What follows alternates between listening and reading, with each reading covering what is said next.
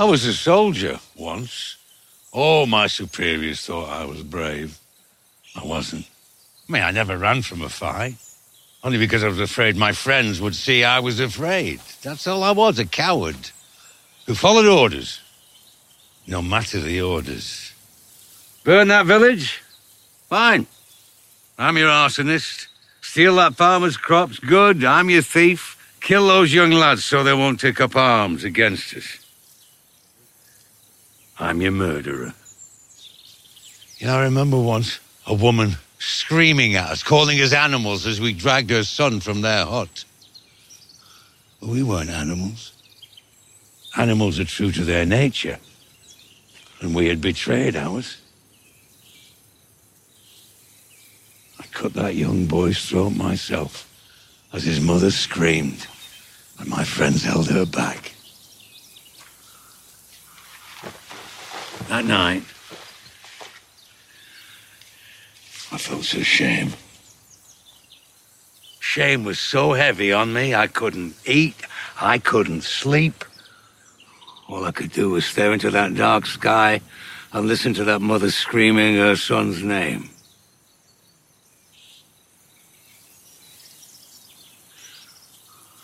I'll hear her screaming the rest of my life.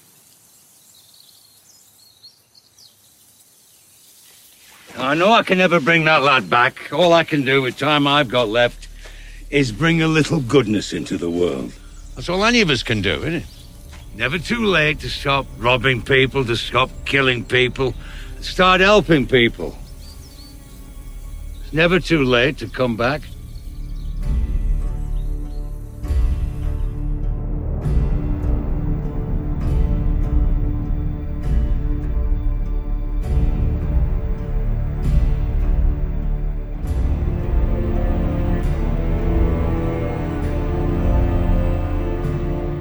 Está começando mais uma edição do Podcasteros.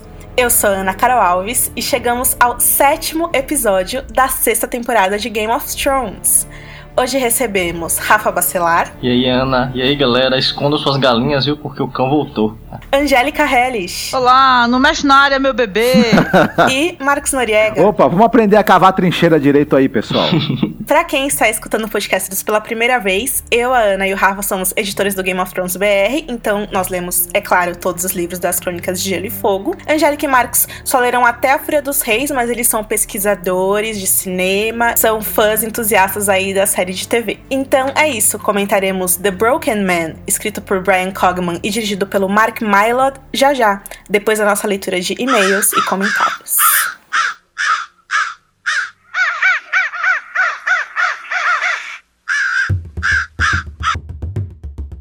E-mails. Pessoal, um recadinho aqui. Devido ao número incontável de e-mails que nós estamos recebendo nesses últimos tempos, a gente gostaria de anunciar aqui que essa vai ser a última vez que nós iremos ler e-mails, porque a gente não consegue dar atenção devida a cada um de vocês, a atenção que esses e-mails merecem. Então a gente vai ler apenas comentários a partir da semana que vem. Comentários que estiverem na postagem do podcast lá no site. Daí, o que, que a gente promete aqui? Interagir mais com vocês nos comentários a partir de hoje, a partir da postagem desse podcast aqui. E a gente vai responder dúvidas gerais ali mesmo no site, para que todas as dúvidas sejam sanadas e tal. E se por acaso a gente falar abobrinha, alguma informação errada ou incompleta em relação ao cânone da série, aos livros, ao episódio em si, é claro que a gente vai com todo o prazer destacar aqui na leitura de comentários, no bloco de leitura, sempre que for possível. Então a gente agradece de novo a amizade, a atenção, a inteligência de vocês que compartilham aí com a gente todos os dias dias é, as dúvidas, as questões e as ideias de vocês em relação à série. Pedimos desculpa pelo transtorno, mas essa é a maneira que a gente encontrou de trazer a sabedoria de vocês aqui pro podcast de uma maneira que fosse melhor, porque organizar os e-mails, muitos e-mails e, enfim, ter que é, responder esses e-mails, muitas vezes eles acabam perdidos na quantidade imensa de mensagens que a gente recebe essa época do ano ano no site. Integrando tudo isso na área de comentários, a gente pode, nós quatro, selecionarmos as questões, as dúvidas e as dicas de vocês. E vocês podem conversar entre vocês mesmos, e aí fica uma conversa muito mais abrangente, muito mais legal. Pelo menos enquanto a série estiver no ar, tá, gente? Porque depois que a série acabar, a gente, claro, promete fazer aí episódios que sejam dedicados a leituras de e-mails e de dúvidas gerais ou de coisas que vocês mandarem lá através da página do Facebook. Bom, então primeiro a gente vai começar pelos comentários e depois a gente fala sobre os e-mails. O primeiro comentário que a gente vai ler hoje, ele já chegou há algum tempo. Comentário super necessário. Meu Deus, que vergonha. Um beijo enorme para o Lucas S, que escreveu o seguinte: só uma correção. O símbolo da casa Erin é um falcão mesmo e não uma águia. E, gente, o que aconteceu foi o seguinte: a gente tava discutindo, realmente é um falcão. A questão é que eu conferi na wiki, na nossa wiki em português, e a galera que escreveu o artigo escreveu que o símbolo era uma águia, e eu confiei na wiki em português, ah. e tá ah. errado, é um falcão mesmo. Então o presente que o Mindinho deu pro, pro Robin Erin tava tudo certinho, era um falcão. Desculpa, uhum. o símbolo da casa Erin na série e nos livros é um falcão com um quarto crescente, os dois brancos sobre um campo azul celeste lá. Então, muito obrigada, Lucas. Valeu, Foi um Lucas. erro terrível que eu cometi. não vai não, mais o, nome, ser... o nome do castelo ser ninho da águia não ajuda muito também. Confunde. É, é porque, na, na verdade, tá certo, né? É. Em inglês, Airy realmente quer dizer o ninho da águia. Então, é só porque gera essa confusão aí. E desculpa, gente. Próximos comentários do Danilo Pereira, que está sempre presente lá no site. Ele deixou algumas dicas e algumas correções de coisas que a gente falou aqui nos últimos episódios. Primeiro, ele cita aqui o Vladimir Furdik, que é aquele ator que faz o Rei da Noite agora no Recast. Ele também foi dublê da cena da luta que a gente viu lá na Torre da Alegria no flashback do Bran. O Luke Robert postou fotos com o Vladimir Furdik nas redes sociais, com os dois a caráter, é, gravando a cena, porque inclusive o Vladimir Vladimir fez a cena como dublê dos caras da Guarda Real porque é ele quem sabia dançar com aquelas espadas daquele jeito que a gente viu o Arthur Dane fazendo na cena. E outra coisa bacana que o Danilo coloca é que a cena do flashback que o Bran vê as visões com o Rei Louco e tal, a gente é, falou sobre o Jamie matar o Rei Louco e ele faz uma correção. O Ned, quando ele chega para resgatar a Lena na Torre da Alegria, isso acontece depois que ele encontra o Jaime no trono e não antes, como a gente disse no podcast. Essa foi uma ótima observação, como sempre. Danilo, você é 10. Muito obrigada. Próximo comentário do Elber Santos. Ele comentou o seguinte: sobre a questão de época falada no podcast, gente, não há época definida em Crônicas de Gelo e Fogo relacionada à realidade. Não há medieval, como muitos entendem. É um universo paralelo, ficcional ao extremo. Inclusive, os próprios costumes filmes retratados não tem nada de medieval nem no norte. No medievo real, por exemplo, não existem talheres, como todos usam em todos os lugares da série, garfos, facas e etc. A própria corte em Porto Real demonstra a referência de cortes modernas, como a de Luís XIV, por exemplo, com a política chamada de despotismo. Diríamos que as Crônicas de Fogo e Game of Thrones são uma saga pós-moderna e mega historicista. A gente concorda muito com você, Weber, então a gente quis destacar esse comentário aqui aqui. A gente sabe que Game of Thrones tá longe de ser o medieval modelo, né? Porque tem batatas, tem elevadores verticais, tem pichações em Mirin e nada disso é medieval. É, a gente reconhece que existem algumas ideias iluministas, sim, mas quando a gente falou sobre Monte Chifre, como a gente explicou para você nos comentários, a gente tava falando que, pô, a arquitetura parece uma renascença, mas é só isso, porque as ideias meio que não são, né? São só um pouquinho. Ah, mas a gente entende o seu ponto e, meu, excelente comentário, muito obrigada. E o último comentário que a gente vai destacar aqui é o do Gabriel Tavares, em relação ao último episódio, ele comenta que a arma que o tio Benjen usa não é o mangual, ela se chama Kusarigama, que é uma foice em que um lado é uma bola de ferro e no outro é uma corrente. O mangual é um bastão de madeira ou ferro que serve como base para uma corrente e no final é atado com um peso, né? Então, essas são as, as diferenças principais na arma. E essa arma que o Benjen usa, na verdade, ela é chamada Kusarigama, segundo Gabriel. Muito obrigado, Gabriel, pelo seu excelente comentário também. Bom, vamos para os e-mails então. Nana Ribeiro. Nana Ribeiro. A Nana Ribeiro Ela mandou um e-mail dizendo que achava que a Osha e o Ricão realmente teriam um fim terrível nessa temporada, né? A gente já viu que a Osha morreu, então a Nana pode estar bem certa. É, no e-mail ela fala sobre a gente ter expectativas baixas em relação a coisas como essa. Se, se você tem a, a expectativa baixa, Não você não sofre sofre tanto, tanto, né? É, gente. E tipo, cara, ele tá, na mão dos, tá nas mãos do Ramsey, né? Não tem como ter Nesse meio, expectativa. Rafa, ela levantou uma hipótese interessante, que sobre o Ramsey eliminar a Osha e o Recon sem deixar rastros, né, sem contar pra ninguém, porque a presença do Recon em Interfell pode levantar questões em relação a outros Starks vivos, como o Bran. E aí o, o pessoal do Norte poderia falar, opa, mas peraí, eles estavam vivos? Então foi você que ferrou com eles e tal. A série não estabeleceu É, isso mas depois bem. da carta rosa, o, o John e a Sansa já tem uma prova, né, de que Rickon tá vivo. É, mas eu, acho, eu gosto desse questionamento da Nana, porque é, os, os nortenhos, eles não se perguntam, esses detalhes não ficam, né? Porque foi o Theon que fez tudo isso acontecer, foi o Theon que tomou o Interfell do Bran, e o Rickon e o Bran tiveram que fugir, e depois eles, enfim, né, tiveram que fugir do Ramsay de novo. Foi o, o Ramsay que fez o que fez com a Sansa, quer dizer, é, como se os nortenhos não se importassem com essas crianças, que são crianças, né? É complicado isso aí, Nana, mas enfim, a gente tem que partir do pressuposto que cada um vai ter que se defender por si só, incluindo o Rickon, né? Que é o que a gente espera, porque agora que a Osha morreu, é bem capaz dele ficar doido e querer se defender ainda mais, né? Querer sair dessa situação. É, Opa. o, o artista deu umas entrevistas, né, falando que ele vai surpreender as pessoas, né, não é isso? Que ele vai ser mais ativo, mais, né? Vamos ver, né? Tem um e-mail do Marcelo Luiz Pimentel Pinheiro, 43 anos, ele é gerente de sistemas de TI do Rio de Janeiro, é um carioca, exilado no momento em Brasília. Ele diz que é uma espécie de Porto Real Tupiniquim. Oxe. Então, o Marcelo, ele é deficiente visual total e ele nunca curtiu muito ver a série, né? Pois existem é, cenas puramente visuais que deixam ele sem a compreensão do que está acontecendo em tela. Porém, ele descobriu o podcast, o Podcasters, eh, na semana passada. Ele disse que ficou muito feliz de poder acompanhar os detalhes de cada episódio. As nossas descrições, né, que nós fazemos, nós temos o hábito de fazer as descrições, né, de todas as cenas, dos olhares, das expressões corporais, da interpretação dos personagens. E ele disse que é para é ótimo para ele que é ter esses, todos esses detalhes. Porque vamos lembrar essa questão aí, aliás, é muito interessante esse ponto aí que o Marcelo, primeiramente obrigada, Marcelo, pelo seu e-mail, né? E as séries é, no cinema e tal, já, já existe um grande debate essa questão da audiodescrição, né? Às vezes as pessoas comentam as cenas, mas não descrevem o que aconteceu, né? E sim como é que elas se sentem em relação a. E é interessante, eu acho muito importante realmente haver esse trabalho de você descrever o que está acontecendo, o que cada um falar pro outro, se possível, porque olha só esse trabalho agora, ele sendo é uma coisa legal pro Marcelo, deixando a experiência para ele mais interessante, né? Podcast também pode servir para isso, é um, é um trabalho muito muito legal. Aí ele diz que tem umas perguntas assim, vamos lá. As perguntas do Marcelo. O que aconteceu com a espada luminífera? do Stannis. É, para ele, diz que é uma espada é, muito maneira, né? Que tem uma, uma diferenciação. É, ninguém se interessou em pegar. E os Bolton?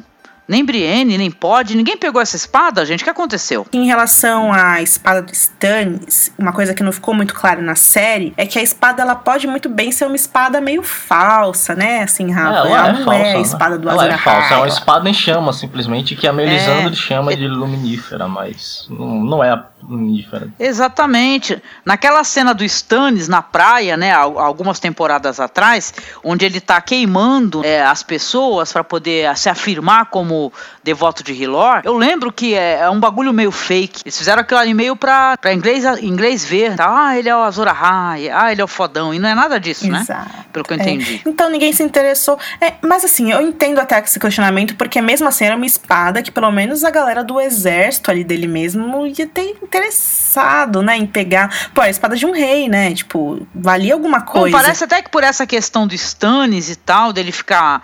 É, ele ter sido totalmente. é, é, ele desapareceu, né? Ele foi abduzido da série. Parece até que a- a- o plot dele, a questão dele também perdeu interesse, né? Perdeu foco e tal. Acho que devido até essa treta do próprio ator reclamando da série. Enfim, Stannis é aquela coisa, né?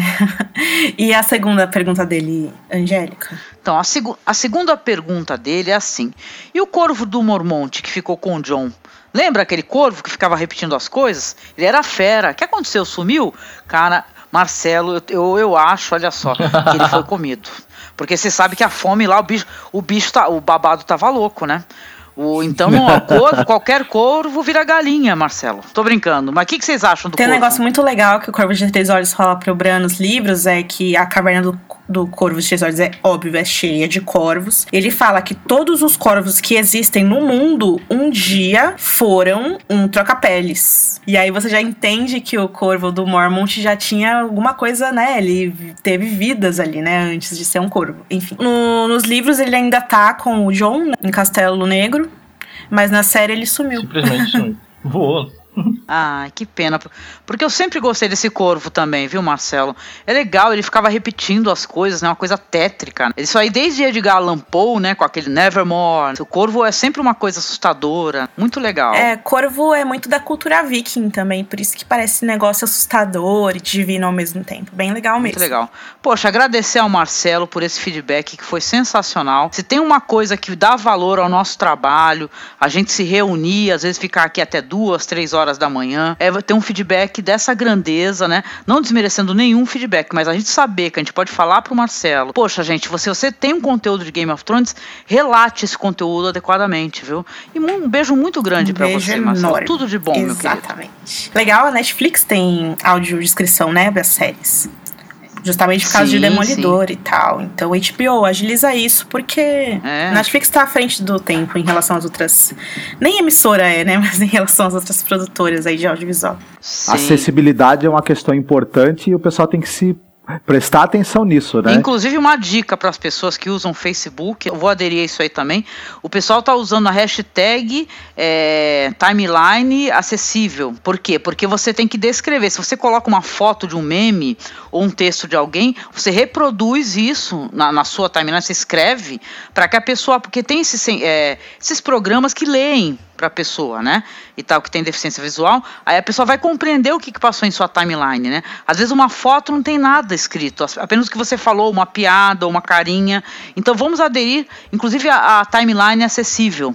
Né? Isso é muito legal, gente. O e-mail agora é da Juliana Rodrigues. E ela fala que ela encontrou no IMDB o ator Robert Aramayo ela disse que ela viu que ele tem 23 anos hoje, o que bateria com a idade com a qual o nerd morre na série, com 40 e poucos anos. Se a gente contar esse prazo aí, né, desses anos entre um fato e outro. Mas ela acha que o problema é mesmo que a gente comentou, porque o Xambin é mais velho do que isso. Em 2011, quando foi gravada a cena da decapitação do Ned, ele tinha 52 anos, não é isso? É que o Xambim é um velho da hora, né?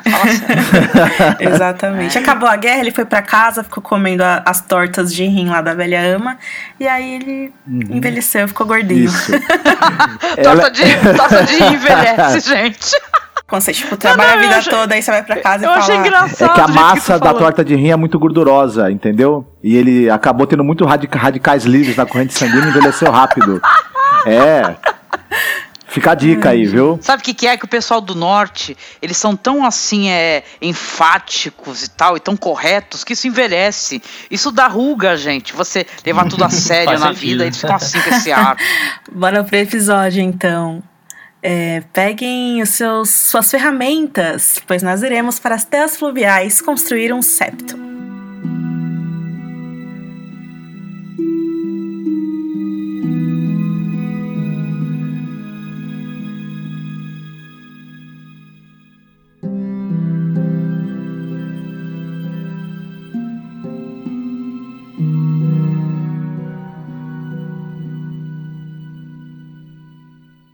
Episódio começa e todo mundo pensa: cadê a abertura? O que tá acontecendo? Será que a HBO pulou? Minha TV a cabo tá com erro? E a gente vê um ferreiro trabalhando. E aí você fala: pera, eu estou em Game of Thrones, tem alguma coisa aqui a ver com religião? Será que é um flashback? Mas o Bran não ia aparecer nesse episódio. A gente vê aquela linda paisagem verde, homens construindo uma estrutura de madeira. Parecia uma, um septo, e eles cortam, pintam, montam, pregam. É bem aquela coisa do trabalhador, do ferreiro. E as mulheres preparando comida, a gente vê ali estendido numas barracas, batatas, nabos, cenouras, beterrabas. Depois a gente vai ver que elas estão preparando ensopado ali ali pra galera. E os homens trabalhando ali duramente para construir o pequeno septo da fé do Sete ali para a comunidade deles. E a gente é apresentado por esse personagem chamado Irmão Ray. Ele vistoria o trabalho de todo mundo, é o Ian McShane, tão esperado aí, estrelando esse episódio. Ele passa encorajando todo mundo, ajuda com as ferramentas aqui e ali, cumprimenta todo mundo. A gente vê que as vestes dele são simples e ele usa um colar interessante, dourado, com um pingente da estrela de sete pontas no pescoço.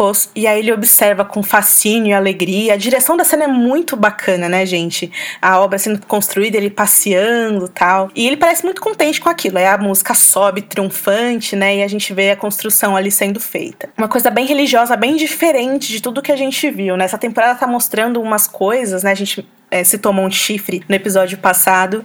E essa também foi uma coisa diferente. Foi bem medieval, assim, né? Foi bem a, co a coisa do, do camponês. Parece que a gente tava assistindo Pilares da Terra, né? E tal. Alguém tá ah. fazendo uma, uma obra, né? E tal, né? Legal. Já recomendamos Exato. aqui que essa série, essa minissérie é Sim. é excelente. E Genial. o Ian McShane faz essa série. É. Ô, é delícia. Aliás, Ian McShane, crocante um dos meus atores favoritos de todos os também, tempos. Também, também. Deadwood na veia. Pra quem não conhece e gosta de série boa, Deadwood, cara. Bom, depois nós vemos quatro homens carregando uma tora pesada à direita do vídeo, depois à esquerda mais quatro homens. Você vê que aquilo é um trabalho para quatro, né? E aí atrás deles vem um sozinho carregando. Ele se vira e revela ser Sander Clegane. Sandrinho Clegane ah. está de volta.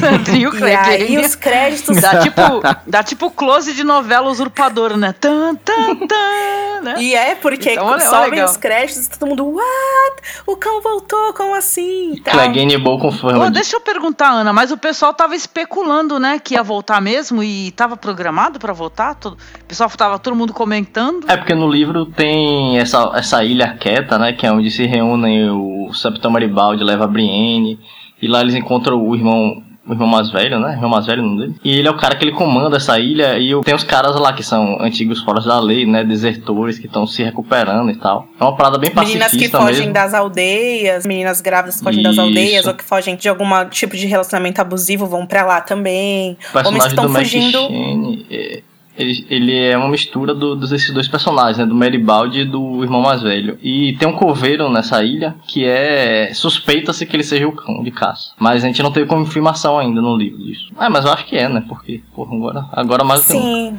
Sim, com certeza. E assim, a gente já sabia que o, que o Rory McKay ia voltar porque ele foi visto em Belfast, né? Nas gravações e tal. E outra, né? O Ian McShane em todas as entrevistas, ele, ah, ele falou tudo, né? Ele, é, meu personagem traz um, um, cara que vocês pensam que morreu, e eu só vou participar de um episódio, e tipo, ah. ele falou todos os spoilers antes da série, então todo mundo meio que já sabia. Ah, ela encheu tanto o saco dele que na entrevista ele até falou, né? Alguém perguntou, it's the round? Ele falou, né? É, eles perguntaram, é o, é o cão ou é o Jon Snow dele? É a primeira opção, sabe? Tipo, ele falou. é, tipo, ele ainda falou, it's only tits and dragons. Ele não sei porque que vocês estão tão dando um monte de notícias sobre o spoiler que eu dei, é só tetas e dragões, sabe? Tipo...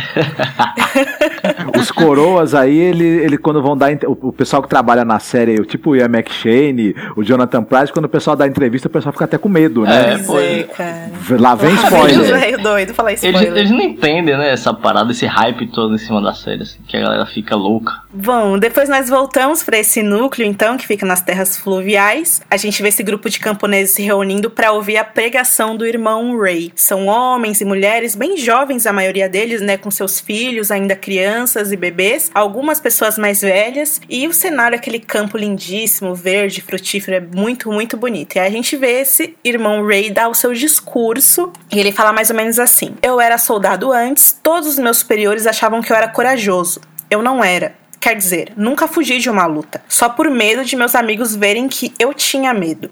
Era tudo que eu era, um covarde que seguia ordens. Não importa que tipo de ordem. Queime aquela vila. Está bem, então. Então eu sou seu incendiário. Roube as colheitas do fazendeiro. Sou seu ladrão, então. Mate aqueles jovens antes que nos ataquem. Então eu sou seu assassino. Aí ele fala: Eu me lembro de uma mulher gritando conosco, chamando-nos de animais, enquanto arrastávamos seu filho para fora da cabana. Mas não éramos animais. Animais são fiéis à própria natureza.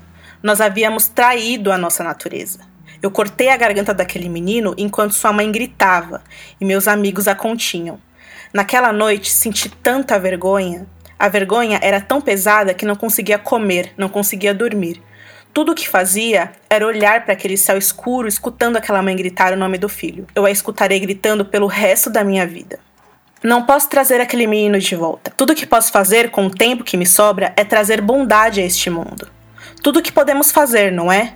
Nunca é tarde demais para parar de roubar, parar de matar e começar a ajudar as pessoas. Nunca é tarde demais para voltar. E aí ele olha pro Sandrinho Clegane, e aí o Sandrinho Clegane olha para ele assim, a gente ouve cavalos relinchando cavaleiros chegando, e aí ele continua: Não se trata dos deuses responderem às suas preces. Não tem nada a ver com os deuses. Tem a ver com você aprender que temos que responder às nossas próprias preces. Interessante que ele fala nessa parte é, que os homens não são animais, né? Mas no livro do discurso do Maribaldi ele fala justamente o contrário, ele fala o homem quebrado sobrevive dia a dia, de refeição em refeição, mais animal do que homem. Gente, o discurso do Maribaldi nos livros, enfim, vocês que já leram aí o Festim dos Corvos, vocês sabem que é o momento mais maravilhoso do livro. Inclusive, ele define o livro e a obra inteira, assim. É muito lindo que o Martin é. escreve lá. Para quem quiser, a gente fez uma leitura desse discurso lá no, no, no, podcast sobre Festim Dance e tal. E o Brian Cogman, ele tentou fazer uma coisa mais autoral aqui, né, Rafa? Uhum, é, foi bem diferente. Uma coisa pra um personagem que ele criou e tal. E eu até acho, o que, que vocês acham, assim, Angélica e Marcos, desse negócio que ele fala que não é da natureza humana ser violento? Eu acho que isso não é. Tipo, eu não consegui ver isso como uma verdade. É mais como um é claro que um homem como ele, um pacifista, por definição, é claro que vai tentar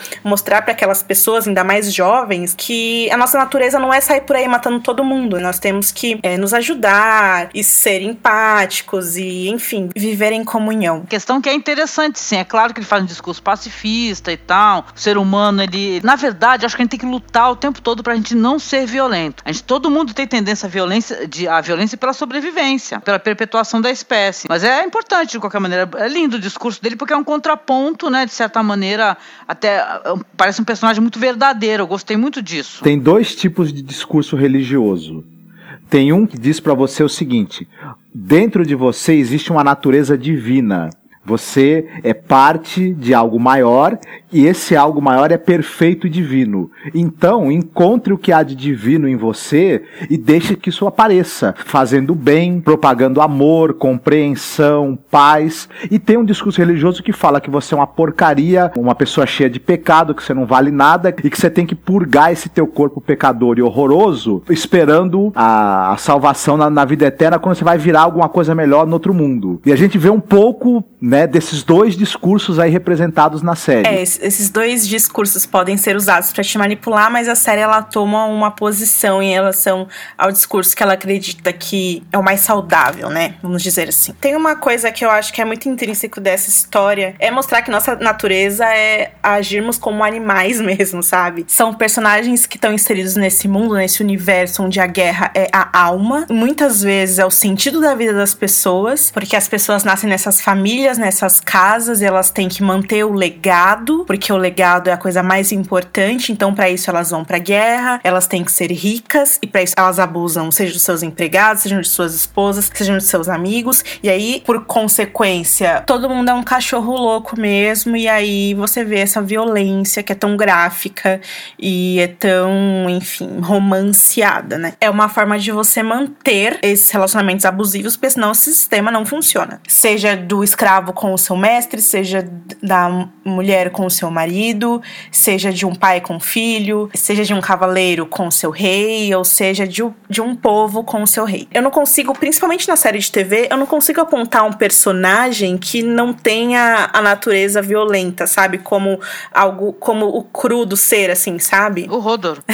Mas já morreu. É, e, e é. eu, eu, lembrei muito do naquele filme da é, Maria Antonieta da Sofia Coppola, tem aquela parte que ela que ela fica, ela passa um tempo no Petit Trianon que é aquele palácio bucólico que tem lá em Versalhes. Ela fica lá com a filhinha dela, e aí tem os carneirinhos, ela chama as amigas dela pra irem lá comer e beber. E é um lugar verde, assim, tem aquela grama, aquelas flores, tem animais. É, é, é bem nesse sentido, assim, de você retornar pra natureza mesmo. E aí ela lê esse trecho de um texto do Rousseau que ele fala assim: é, se assumirmos o que o homem foi corrompido pela civilização, qual é o estado natural? Natural do homem, o estado da natureza do qual ele foi removido, imagine você vagando para cima e para baixo em uma floresta, sem as tecnologias, sem a sua fala e sem a sua casa. Esse é o seu estado natural. E eu lembrei muito disso porque esse discurso dele, ele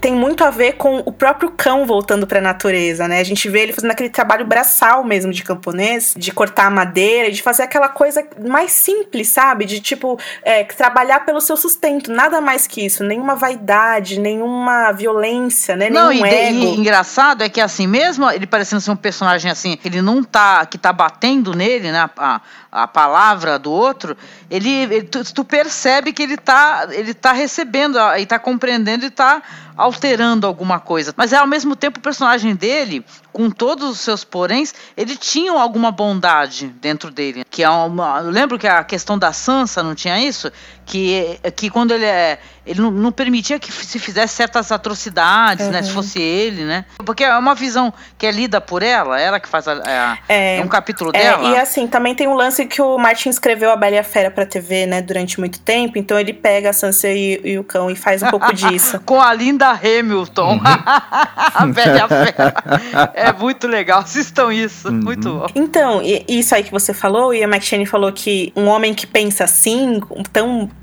uma coisa tão bela sobre a vida, é claro que não ia durar mais que um episódio, né? Ele fala isso lá no vídeo uhum. de por dentro do episódio. Ele fala: em última análise, meu personagem serviu para despertar algo de bom no cão. Ele é um personagem trágico, né, gente? Porque essa questão do ferimento, da queimadura, da crueldade do irmão, né? É, mas já, a gente já via coisas boas nele antes, né? Tipo, claro que o lado ruim sobressaía mais. Até porque ele queria isso, ele queria que as pessoas sentissem medo dele. Uhum. Mas a forma como ele trata a área, assim, protegendo e tal, né? Tinha umas coisas legais. Tanto que era tirou ele da lista, né? Eu acho que ele vai acabar, ele, ele não vai conseguir negar a natureza dele, o que ele é. Ele é um homem grande, muito forte, com uma grande capacidade para violência. Ele pode é, começar a temperar isso e pensar, bom, como é que eu posso ser o que eu sou, um guerreiro, né? Uma pessoa que comete atos violentos, mas como é que isso pode, no final das contas, não servir tanto para um propósito ruim? Pode servir para um propósito um pouco melhor. É o meio termo dele. Ele não vai ser nunca, talvez, um pacifista, mas ele pode também não ser um, um braço armado de quem está oprimindo todo mundo, né? Em seguida, todos se levantam com medo dos cavaleiros que estão chegando. A gente já sabe que vai dar merda ali, né? É, o Rey se dirige a eles, dá boas-vindas, sete bênçãos. E a gente vê três homens: um careca bem sisudo, um ruivo atarracado e o líder deles, que é o Lem, Limo, que a gente conhece dos livros como membro da Irmandade Sem Estandartes. E esse Lima, ele tem uma capa amarela pesada, uma espada, uma barba longa, assim, é bem parecido, é quase idêntico com o personagem dos livros, inclusive a gente pode até deixar uma ilustração aqui para vocês verem a comparação. Os homens perguntam pro Ray o que, que eles estão fazendo ali, como se estivessem invadindo as terras deles e tal. E o irmão responde que eles estão conversando. E os cavaleiros falam: "Ah, tá, a gente tá aqui para proteger o povo". E aí a gente já vê que o ruivão ali atarracado já olha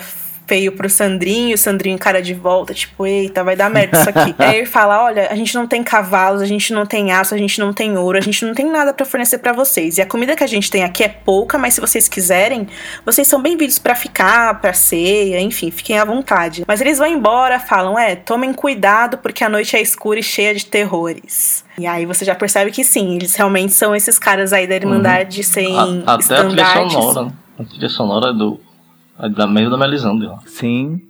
E aí, numa próxima cena, já no fim do episódio, a gente vê o, cão cortando a madeira com bastante violência. Ele tá irritado, né? Aqueles homens terem encontrado ele. Ele fala pro Ray que aqueles homens não estão ali, não estão nem aí pra religião, não estão nem aí pro set, porque a Irmandade segue o Senhor da Luz. E aí ele fala: Ah, eu sou um fucking septon, né? Eu sou a porra de um septão. O que, que você queria que eu fizesse? Eu tô cansado de lutar, cara. Violência é uma doença e não se cura uma doença contaminando outras pessoas. E aí o cão fala: É, mas também não se cura doença morrendo. E aí o Ray, tipo, deixa o cão lá sozinho, nervosinho, e fala: Ah, cara, fica aí com a sua lenha, eu vou guardar um ensopado para você, uma cerveja também. Ele trata o cão como um irmão, como um pai, como um amigo mesmo, é, de uma maneira que talvez o Sandor jamais tenha sido tratado na vida. E aí, no final do episódio, né, a última cena do episódio, Sandrinho tá lá de boas, trabalhando ainda no meio do mato, e é uma cena muito bonita, gente, um verde assim. Ele para, bebe uma água para se refrescar, aquele sol é, refletindo. Ele escuta alguns gritos estranhos vindo de longe, e aí ele corre em direção ao acampamento. Quando ele chega lá, todos estão mortos. Sangue, flechas, escudos por todo lado. Homens, mulheres, crianças no chão, sem vida já. Comida que estavam é, preparando e servindo esparramada pelo chão. E o Sandor corre desesperado pelos corpos, percebendo que ele foi o único que sobreviveu ali da comunidade. E aí ele chega na construção e vê o Ray enforcado. A imagem é terrível, o rosto dele cinza, sem vida, né? Os olhos saltados.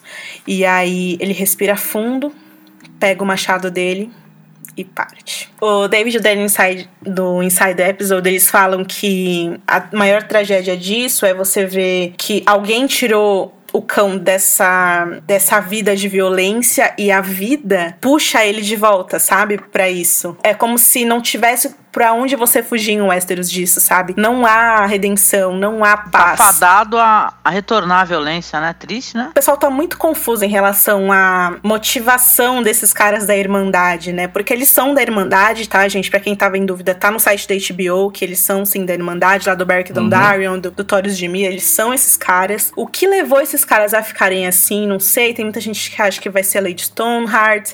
Eu duvido muito, porque eu não acho que pode ser, talvez, um personagem personagem compatível a ela, é, uma outra personagem, uma outra coisa, mas a, a, motivação é muito esquisita. Eu senti que foi. Não sei se vocês assistiram Mad Men, mas era, é como se eles tivessem matado Don Draper no final do Mad Men. Que a cena é muito parecida, uns caras tipo paz e amor, assim, meditando em comunidade, sabe? E eu senti que, nossa, me tirou daquilo de uma maneira que foi muito esquisita, ainda com personagens que você não espera, né? Se fosse o Ramsay que tivesse chegado, tudo bem, mas esses caras da Irmandade, sabe? Matar crianças. É, eu, fiquei, eu fiquei com esse conflito conflito também, porque, pelo que eu entendi, eles são é, devotos de Hilord. Uhum. Eu não queria falar muito sobre Lady Stoneheart aqui, até porque eu não quero que isso aconteça. Eu queria que isso acontecesse na terceira temporada. Eles não fizeram, já uhum. era. Morreu já, né? Literalmente. Vem cá, é verdade que a, que a atriz ela andou no, no, no local de gravação e tal. Do que o pessoal falou tá que sabendo disso? O pessoal falou que viu, mas na verdade na época ela tava gravando uma peça em Londres, meio que não tinha como, a não ser que eles fizeram um super esquema para ninguém perceber.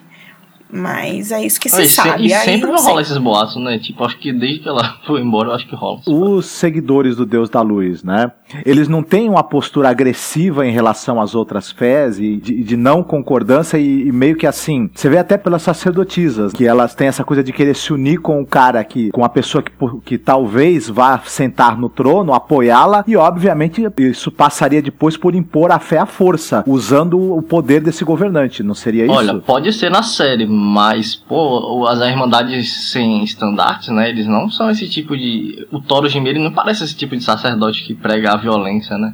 A religião dele até porque ele é um cara bem fofarrão, assim, gosta de beber e tal. Ele não é aquele sacerdote que nem a Melisandre. É, a Irmandade, ela foi criada meio que pra fazer justiça para quem não pode, sabe? Isso, exatamente. Então, eles saem por aí enforcando os freis, eles saem, tipo, limpando a galera. Porque, assim, as terras fluviais, depois do casamento vermelho, depois da Guerra dos Cinco Reis, né? É a terra de ninguém, assim. A Brienne uhum. passeia por lá, né? No, a jornada dela inteira no Festim dos Corvos é passeando por lá. E ela vê coisas horríveis, né? O, o livro chama Festim dos Corvos porque é um festim de cadáveres cadáveres pelo chão enquanto Muita os, gente morta. enquanto uhum. os corvos comendo o olho, comendo a carne das pessoas, né? Caraca. É claro que tem um discurso mais figurado da coisa, né? Tem os corvos também no sentido de que aqueles personagens que justamente se banqueteiam com, com os resultados da guerra, né? Como os próprios pardais, por exemplo. E é muito isso, sabe? Então esses caras, tem uma, uma cena que a Brienne chega em uma estalagem, que é a estalagem do entroncamento que a gente conheceu lá na primeira temporada. Uhum, Enfim, mas ela vê essa estalagem, quando ela chega lá,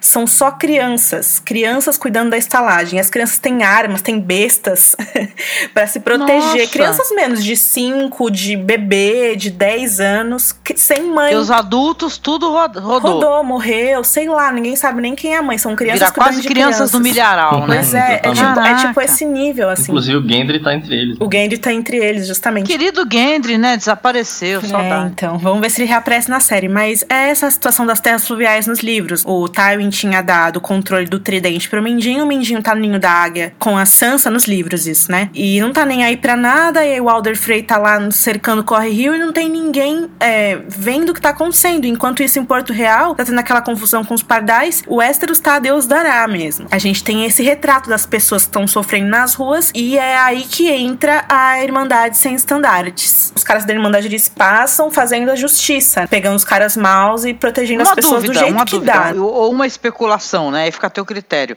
Você acha que talvez esse pessoal do é, ser Irmandade sem bandeiras, né, sem estandarte, estejam fazendo isso amando de, de alguma pessoa que saiba o que está acontecendo em Porto Real, por exemplo? Talvez estejam aí detonando os passarinhos, aí os, a galera da- dessa fé devido a isso? Alguém tá vazando o que tá acontecendo essa essa situação é, de opressão, bem ou mal, né? Entendeu? Algum governante tal. Não digo povo, não, porque o povo gosta, né? Assim, mas o governante tal que fala assim, ah, então a gente vai detonar em Porto Real futuramente, mas tem que começar pelas bordas, né? Mas Onde aí, tem a Irmandade núcleos, Sem né? Estandarte se chama Irmandade Sem Estandarte justamente porque não, não, não, não segue nenhum, nenhum governante, não, não Nenhum é, governante, eles né? lutam pelos interesses de quem não tem, não tem como lutar pelos próprios interesses. Que é o Ah, povo pobre, então não entendi. faz muito sentido eles matarem os camponeses. Até porque no, no episódio anterior, né, o Blood of My Blood, o Alder Frey fala que a Irmandade Sem Bandeiras está colocando os camponeses contra os Frey. Então como é que eles chegam lá e matam os camponeses? É, mas aí tem uma coisa. Será que os caras não chegaram lá, viram que o cão tá lá e, tipo, quiseram provocar o cão, mataram todo mundo? Mesmo assim, não faz sentido, né? Porque estão É, matando pessoas inocentes. Tinha criança lá. É, nem mataram o cão, pô. É, e vamos, assim, nos livros tem a questão da Lady Stoneheart, que quando ela começa a liderar a Irmandade, eles começam a fazer umas coisas pesadas mesmo, né? Não de matar criança, mas começam a fazer umas coisas pesadas. Então, você percebe que eles talvez tenham emprestado isso, seja a Lady Stoneheart ou um, um personagem equivalente com outro nome, outra pessoa, talvez eles estejam liderados por uma pessoa do mal mesmo, né? E que tá pegando pesado nesse sentido mesmo, sabe? De querer eliminar os pardais e tudo que for Fed 7, assim. Porque a gente sabe que o Taurus de Mir vai estar de volta aí nessa temporada ainda, né? E que esses caras aí da, que apareceram nesse episódio vão aparecer em mais um episódio. É. Então, vamos ver o que vai acontecer. Mas por enquanto tá tudo muito estranho, né?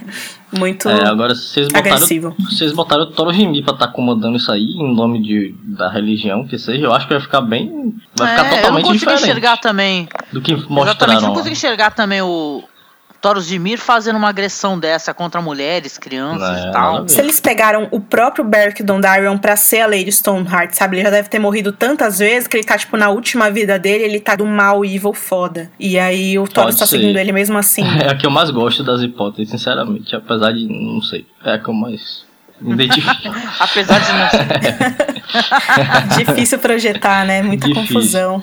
Exato.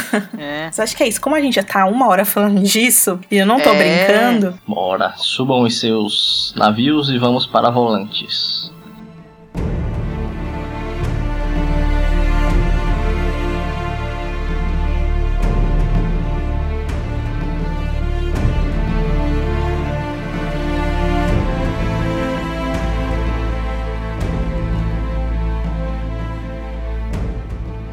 É, no primeiro quadro né, de volante a gente vê uma, uma visão, a gente tem uma visão bonita lá das galés dos Greyjoys lá portadas na cidade com as velas, com o, o- símbolo da casa deles, que é a lula gigante. E aí depois a gente vai pra dentro do bordel, né? Que é a céu aberto, é um, um, um cenários mais bonitos assim, né? Bem exótico mesmo. E a gente vê a galera lá, os homens comendo, bebendo, né? E fazendo amizade com as garotas locais, que são escravas, né? Dá pra ver pela tatuagem dos rostos delas. E aí a gente vê elas lá nuas, brincando com os homens de ferro, e o Tion completamente perdido, coitado, em meio às minas, né? Por motivos que todos imaginam. E aí a Ara se senta perto dele, enquanto aproveita a companhia de uma das garotas, que é uma escrava, né? A tatuagem da lágrima no rosto dela, é, ela é uma escrava, é uma prostituta. E o Tion fica olhando assim enquanto elas se beijam, né? E aí ele pergunta a Yara, é, por que a gente tá aqui, né? Sacanagem. E aí ela fala, "Ah, alguns de nós ainda gostamos disso. Quando ela vê que ele ficou hashtag chateado, ela pede pra garota deixá-los a sós por um momento e conversa com o irmão, né? Quando ela manda a garota embora, ela fala, nada nas Ilhas de Ferro tem uma bunda como aquela. A, atriz, né? Que a gente ama a atriz, viu, gente? A atriz é maravilhosa. É. Inclusive, Alf Allen também maravilhoso. Os dois A atriz ótimos. falou que a Yara não é lésbica na série. Ela simplesmente gosta de tudo e tudo que vier pra ela tá bom, sabe? Não, e se ela é bissexual e se ela sai com mulher, ela tem que reproduzir, né? O comportamento é, machistoide, né? De essa bunda é boa, Pá, É. é, o Bron, né? Lembra das cenas do Bron? É, não tem problema você ser lésbica ou hétero. Vamos colocar assim que o que é acordado entre duas pessoas adultas é, é válido, entendeu? Mas também é, existe também uma a questão da, da, da lésbica que ela, ela reflete o machismo ma- No masculino. caso da, do livro, a Yara acha, é hétero, né? O Martin já falou isso muitas vezes e é bem é, visível que ela gosta muito de homens nos livros. E na série ela gosta de todo mundo. Só que ela fica aí reproduzindo a questão do machismo, o que até faz sentido do contexto em que ela vem, mas não deixa de ser um clichêzão, né? Um trope aí da mulher guerreira que pega as minas. Talvez foi um pouco preguiçoso aí na hora de escrever esse personagem. Foi- é mais fácil, mais rápido, já que ela é uma mulher, mas que tem características que a gente costuma atribuir aos homens, né? De lutar, de ser sexualmente É mais fácil pegar. Como é que eu escreveria um homem? Eu só. Eu só faço uma mulher agindo assim. É, é mais difícil eu escrever um personagem que é uma mulher, tem características marcadamente femininas, mas também luta, também tem seus momentos de, de uma certa agressividade sexual e, e fazer uma coisa mais é, cheia de camadas. É mais difícil, é mais fácil partir pro clichê que é mais Isso, rápido, é né? legal que você tenha falado isso, porque no livro tem isso. A Cersei tem sexo lésbico nos livros, e a Daenerys, ela, ela teve uma vez na série, né? Mas no livro ela tem com mais frequência. É difícil mesmo traduzir muitas das motivações femininas. A gente sempre fala isso aqui. No caso da Brienne, por exemplo, né? Que eles, personagem tem tantas nuances nos livros, a autoimagem que ela tem como mulher, tudo isso faz aí parte da feminilidade, de certa forma. De que é uma coisa mais cheia de nuances, uma coisa mais lapidada, e na série tem que achatar mesmo. Então ficam essas divergências aí e faz parte. E aí depois disso, depois dela se despachar, né, a amiguinha dela lá, ela serve cerveja pro tio e ela vê que ele tá preocupado com o Euron, né, que se ele tá atrás, que se ele acha que o tio tá atrás dele, que pode encontrá-los mais cedo ou mais tarde, né. Mas ela não parece muito preocupada não, ela fala que os navios dele são rápidos e ela começa a brigar o irmão, a brigar o irmão bebê. É, dizendo que não liga porque ele quer, né? Beba tudo, você é um homem de ferro, tio. É, fala que teve. Ela sabe que ele teve alguns anos ruins. Que é um absurdo. Ah, quem dera tenha sido só ruins, né? E fala que tá cansada de ver ele encolhido como um cão, né? Ela fala, beba um de cerveja. E aí ele bebe. Encorajado pela irmã, ele dá um golinho, e depois ela fala, beba a porra do copo todo, ele vai e bebe também. E ela continua, né? Ela fala, ah, agora escute. Eu preciso de você, o verdadeiro Theon Greyjoy. Não esse impostor. Pode encontrá-lo pra mim? Beba. E aí ele bebe. e, aí ela, e aí ela fala, você escapou. Ouviu? Você fugiu e nunca mais voltará traremos justiça a você. Ele fala que se existisse justiça, né, no mundo, ele estaria enforcado em Winterfell. E ela fala que foda-se a justiça então, né? Nós, ta- nós te, te daremos vingança. E ela manda ele beber mais uma vez e fala, me escute. Se você tá tão quebrado que acha que não há mais volta, pegue uma faca e corte seus pulsos. Termine com isso. E aí ele começa a chorar, dá uma pena, cara. Esse ator é foda, gente. É, ela diz que se ele for ficar, ela precisa dele, né? Do verdadeiro tio. E aí ela fala o que todo mundo já esperava. Né, ela confirma o plano deles, que é de ir pra Mirim e fazer um pacto com a tal Rainha dos Dragões, né? Pra poder retomar as Ilhas de Ferro. E aí ela pergunta pra ele, você está comigo? Aí ela pega o irmão pelo pescoço, né? E ele ergue a cabeça, né? E olha pra ela com um pouco de orgulho, assim, né? Ele acena, dizendo que tá com ela. E ela dá um beijo bem carinhoso na testa dele. E sai pra foder as tetas Com daquela licença que eu vou foder as tetas daquela ali. amiga.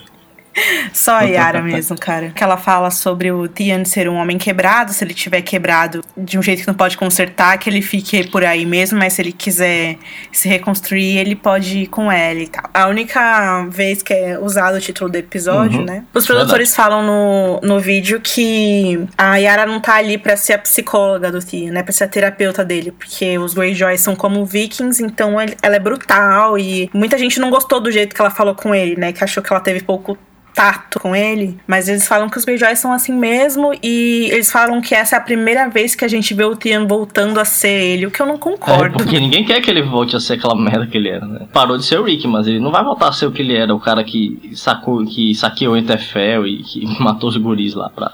E você vê que ele ainda ele não se perdoa por isso, né? Ele fala, ah, eu devia ter me enforcado em Winterfell e tal. Teve uma coisa que a gente não comentou nos podcasts até agora, que é o primeiro momento em que a Asha reencontra o Tian nos livros. Ela tá com o Stannis no acampamento do Stannis, e daí ela olha assim e vê um velho chegando em direção a ela, assim. E aí, quando ela vê que é o Tian, ela não acredita. Esse é meu irmão, um velho mesmo, um homem careca, com cabelo bem ralo, branco, todo magro, cadavérico, assim, sem, os, sem uns dedos, sem vários dentes. Na série deixaram ele ainda apresentável, né, de certa maneira. Mas assim, o, o ator, o Alfie Allen, é muito coraçãozinhos pra ele, gente. Porque ele é foda. Ele pegou, ele pegou um dos papéis mais difíceis de toda a série. E ele conseguiu segurar as pontas muitíssimo bem, viu? Vamos então pegar nossas coroas Baratheon e seguir para Porto Real.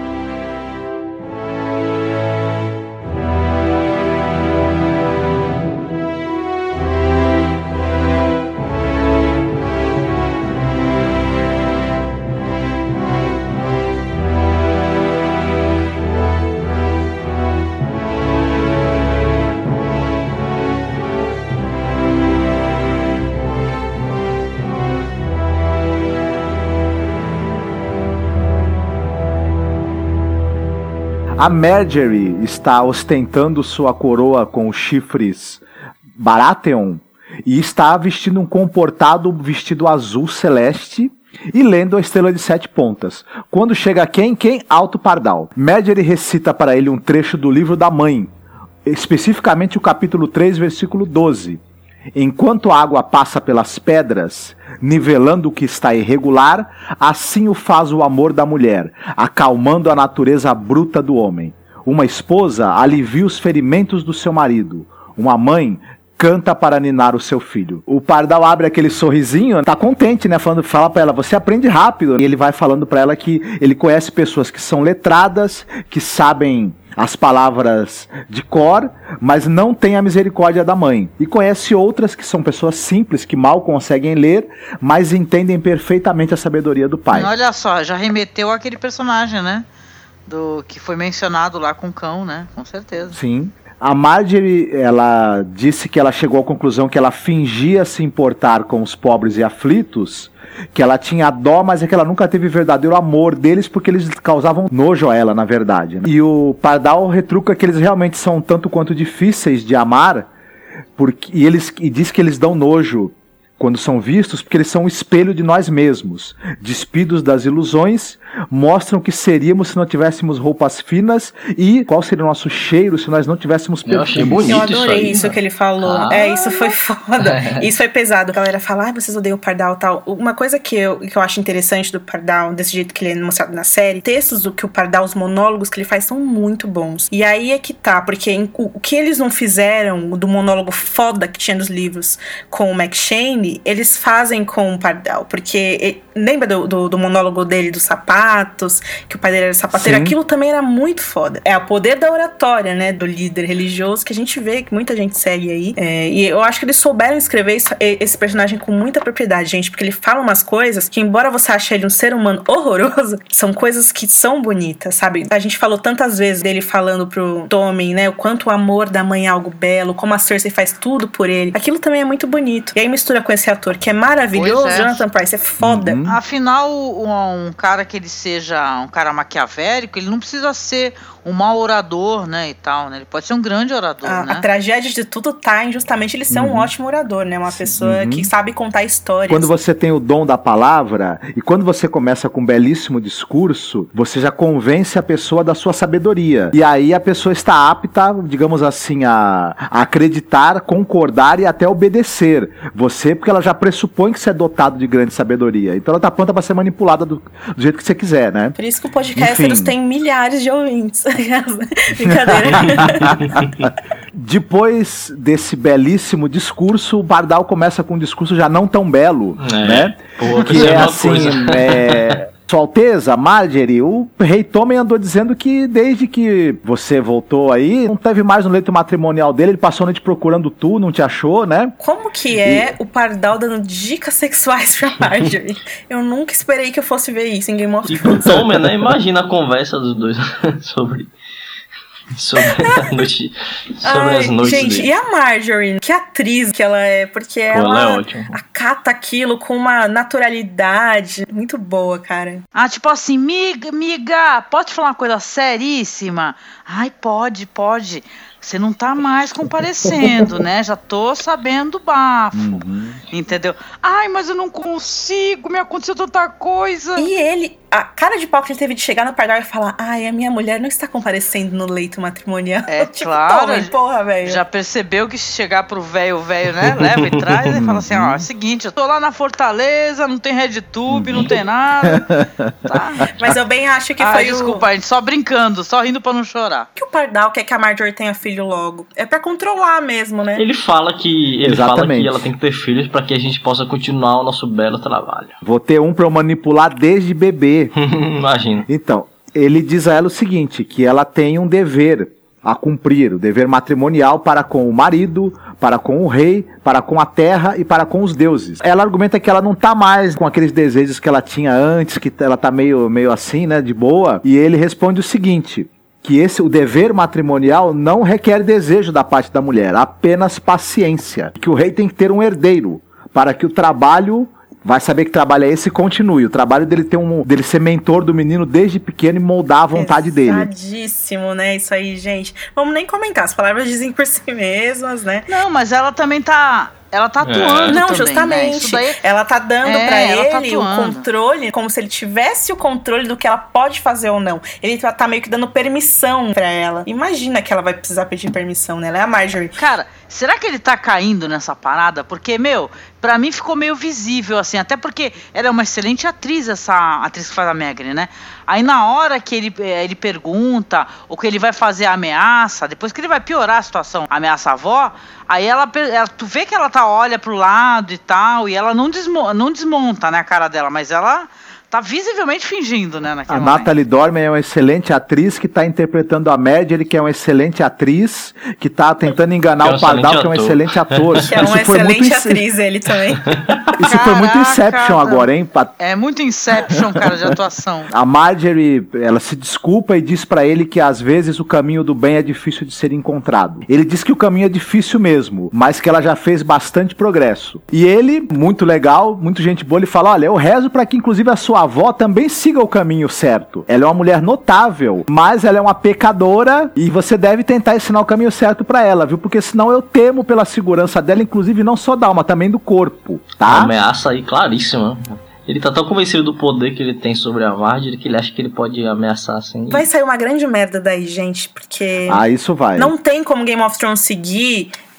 Eh, Só vai ter mais duas temporadas, né? Em que Marjorie sendo recatada do lar e Pardal mandando. Não tem como. Vai vir alguma merda extrema daí. Espero que sim, seja até o final dessa temporada, não por cima. Eu acho que toda essa situação criou um impasse. E as pessoas costumam resolver os impasses nesse universo de Game of Thrones com suas espadas, E né? eles estão correndo com tudo, né, cara? Então é, vai rolar mesmo, né? Exato, exato. É. Com certeza. Estamos na Fortaleza Vermelha. A Septão nela, com a sua simpatia que lhe é peculiar, não deixa Marjorie e Olena conversarem a sós. E a Olena xinga, grita, reclama. Ela fala pra Septão, o Nela, o seguinte: que eu, se eu assobiar, meus homens vêm aqui e te dão uma surra. Só vão parar quando eu mandar, se eu parar. Mas a Marjorie, nesse momento, ela bela recatada aí do lar, com a sua voz mansa e uma postura bastante submissa, diz a Olena que ela tá exagerando, que a Septão nela é uma confidente, uma amiga. E que os deuses poderão punir a avó por essa É, impertinência. nessa parte, dela. é, é, eu lembrei Né? do só dos que a, a Olena nos livros ela tem dois guardas, né? O esquerdo e o direito. O direito e esquerdo tem uma ilustração deles que é muito legal. A gente vai deixar linkado aqui pra quem não conhece. É, ela relembra que a avó marchou com a força Tyrell, ali tentando in- invadir o septo, mas que mesmo assim os deuses foram misericordiosos. A Olena então fica furiosa e ela fala: E Loras? Cadê seu irmão? A Marjorie diz que o Loras é um pecador e que ele tem que confessar e se arrepender. E que só se ele fizer isso, ele poderá voltar para o jardim de cima. Só que renunciando ao nome e ao título e terá que viver uma vida como penitente. A Olena fica mais louca que o urso do pica-pau, argumenta que o Loras ele é o futuro da casa Tyrell, isso não pode ser. Fala que a Marjorie pirou na batatinha e que vai levá-la para casa já. Marjorie se levanta e diz o seguinte para ela: "Sou a rainha, o meu dever é servir o meu rei e marido e a senhora deveria mais é seguir o seu caminho para Campina e se mandar daqui. Olena diz que jamais irá deixá-la enquanto Marjorie se ajoelha. A rainha aperta a mão da avó, pedindo para que ela vá embora. E percebemos que ela colocou alguma coisa na mão de Olena. Você escutou um barulhinho, né? é. Um barulhinho assim de um, de um papel Não, manteiga. A primeira vez que eu tava assistindo e eu tava meio sonolento, assim. E eu achei que ela tava, tipo, esmagando a mão da avó. Eu falei, pô, é essa, velho? eu achei que ela tava, sei lá, quebrando os ossos da velha. Eu falei, pô. As duas trocam olhares de cumplicidade, se abraçam e Olena parte dizendo que verá a neta novamente em breve. Do lado de fora, a Olena abre o papel que foi entregue por ela pela Marjorie e nós vemos uma rosa sem espinhos desenhada no oh. papel. Hum.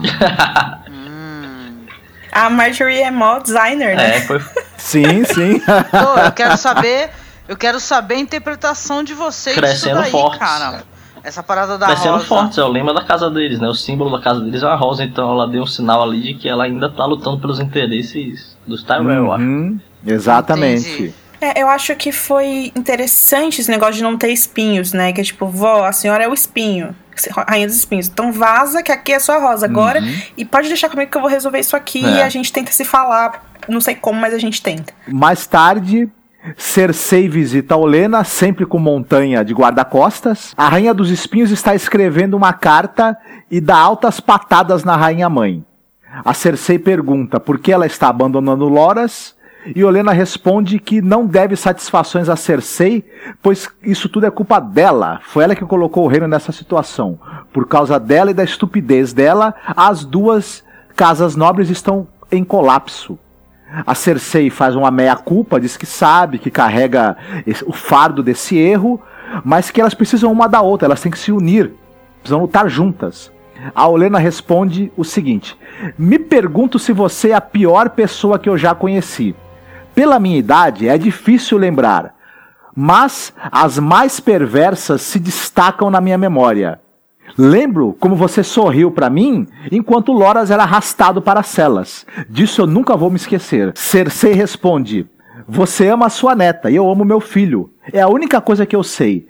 Nós temos que defendê-los. Olena responde que vai embora para não acabar nas celas também e que Cersei, se for esperta, deveria fazer o mesmo. Cersei diz que jamais irá abandonar o filho. E Olena responde que ela está agora sozinha, ela está humilhada e ela é odiada por todos. E Olena ainda diz o seguinte: no meu, no meu estado deplorável, essa é a única coisa que me alegra.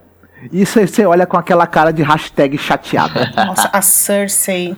Gente, ela humilhou a Cersei, ela humilhou a Cersei cada dia. A Cersei foi, tipo, muito. Vamos ser amigas. E ela, não. E ela, por favor, não. Mas por favor, não. Essa cena também não pareceu uma certa, um espelho das cenas em que a Marjorie tentou fazer amizade com a Cersei e foi rechaçada é, de maneira. E foi a verdade, né? O que ela falou. É tudo culpa da Cersei mesmo. Que ela que armou os pardais, ela, a fé militante. Pra poder ferrar com a Marjorie, né? Pra poder ferrar com a Marjorie, justamente. E ainda tem a cena da Olena escrevendo as cartas, né? Tirando a Talisa do Rob, a gente sabe que sempre que alguém tá escrevendo cartas em Game of Thrones é porque a treta está sendo plantada. Ela deve estar tá pedindo ajuda para alguém. Vamos ver, né? Se vai ser o Randall Tarly, se vai ser o que, que é que ela tá planejando. Aliás, vale lembrar que a atriz que faz a Olena foi vista com outro personagem de outro núcleo que ninguém jamais esperaria nas gravações, um lugar também que a gente não vai falar para não dar spoiler aqui, mas quem quiser ver, a gente vai deixar o link aqui na, na descrição do post. É engraçado porque ela é uma senhora que ela não se encaixa nesse contexto, né? Ela, ela tá achando tudo um absurdo, é, é como se nós e é legal, né? É uma ali. grande atriz, né? Uma veterana maravilhosa. E a, a face dela é muito bonita, porque quando a Margaret começa a, a falar para ela que ela que a senhora colocou o exército aí e tal, e ela fala por você, né? É uma coisa mó sincera isso daí, né? Uhum. Mó bonito. Maravilhosa essa atriz. Mas ela é aquela encarnação da aristocrata severa, ambiciosa, sábia, mas por vezes cruel. Então a Olena não sei se ela é tão diferente assim da Cersei. Talvez a Cersei, quando tiver a idade dela, se torne uma mulher muito parecida ah, com ela. Ah, mas a Olena é mais inteligente, né? é, mas ela, mas ela também teve mais tempo de vida para acumular né, essa sabedoria, essa inteligência. A gente aprende errando, Eu né? Eu acho que a Cersei tá meio que fadada a ter um destino trágico antes de chegar à idade é, da Olena, porque ela tem a profecia, ela tem a bebida, ela tem um relacionamento incestuoso, tá tudo errado. Todos os filhos dela já morreram. É. o cabelo dela tá careca, tá tudo zoado. Dificilmente ela chega aos 50. Dificilmente. Mas assim, essa cena final dela chorando, assim, humilhada, foi muito assim: estou no fundo do poço, preciso sair daqui. Então fudeu, ela vai escolher a violência mesmo. Estamos ansiosos. Aí a gente lembra do, do vídeo do Baby, né? Escolhe a violência! violência. Gente, vocês não viram esse tweet que a Angélica fez? A gente vai deixar o vídeo aqui linkado. Eu morri de rir, cara. Então tá. Subem suas trutas, iremos para Correio, nas terras fluviais.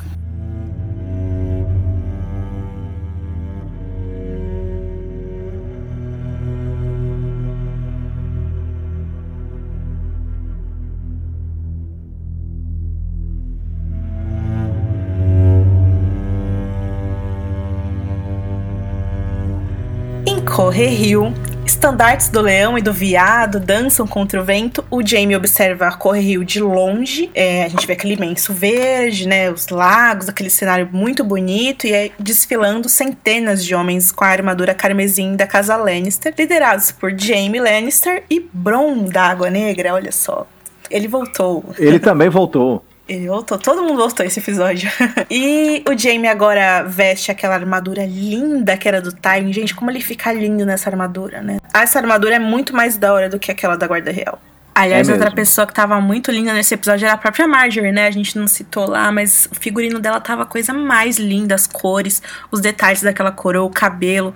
Tá maravilhosa, mesmo bela recatada e do lado. Mas voltando aqui pra cena de Corre Rio. O Bronco, aquela jaquetinha da Renner, começa a barganhar lá com o Jamie, né? Ele, ah, cara, é, eu não quero me ficar me comportando como um cavaleiro, sendo seu pau mandado aqui. Você me prometeu terras, me prometeu um título, me prometeu uma esposa bela e nobre. Nada nada disso foi entregue.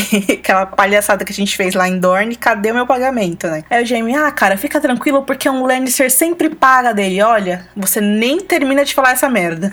E segue. Não deixa o Jamie terminar, é muito engraçado. Ó, mas se for pro Dorne, nem merece pagamento, falar a verdade. Pois Falava é, assim mesmo. cara, o trabalho não foi bem feito, é, você né? tinha um trabalho, não, não deu certo, mano. É. E aí a gente vê a arquitetura lá de Corre Rio de longe. Eu acho que na terceira temporada também tinha mostrado de longe, né? É, mostrou ou não, Rafa? Mostraram de muito longe. É por isso que a gente não viu. Mostraram de muito longe, tipo, quando o Rossa tava sendo enterrado. É, enterrado não. Ah, tava sendo sepultado lá no, tá. no, no Rio, né? E aí mostra bem longe, assim, o castelo. E aí, já em frente ao acampamento, a gente vê aqueles homens completamente desorganizados, aqueles freys, porcos. Não são os homens, gente. Tem porcos mesmo ali. No Sim. chão, na lama, fumaça pra tudo quanto é lado. Um homem pra lá, outro pra cá. E aí o Jamie observa só de longe, assim, enquanto o Lothar Frey e o Blackwalder mantêm o Edmure em um cadafalso, pendurado ali pelaquela estrutura de madeira. Eles ficam gritando palavras de ordem em direção ao castelo. Né? Nós vamos cortar a garganta dele. Não, não, agora nós vamos enforcar fazendo uma palhaçada ali em frente. E lá das ameias a gente vê o peixe negro. É uma, uma sequência muito legal, né? A câmera segue ele de costas assim. é, e ele chega ali.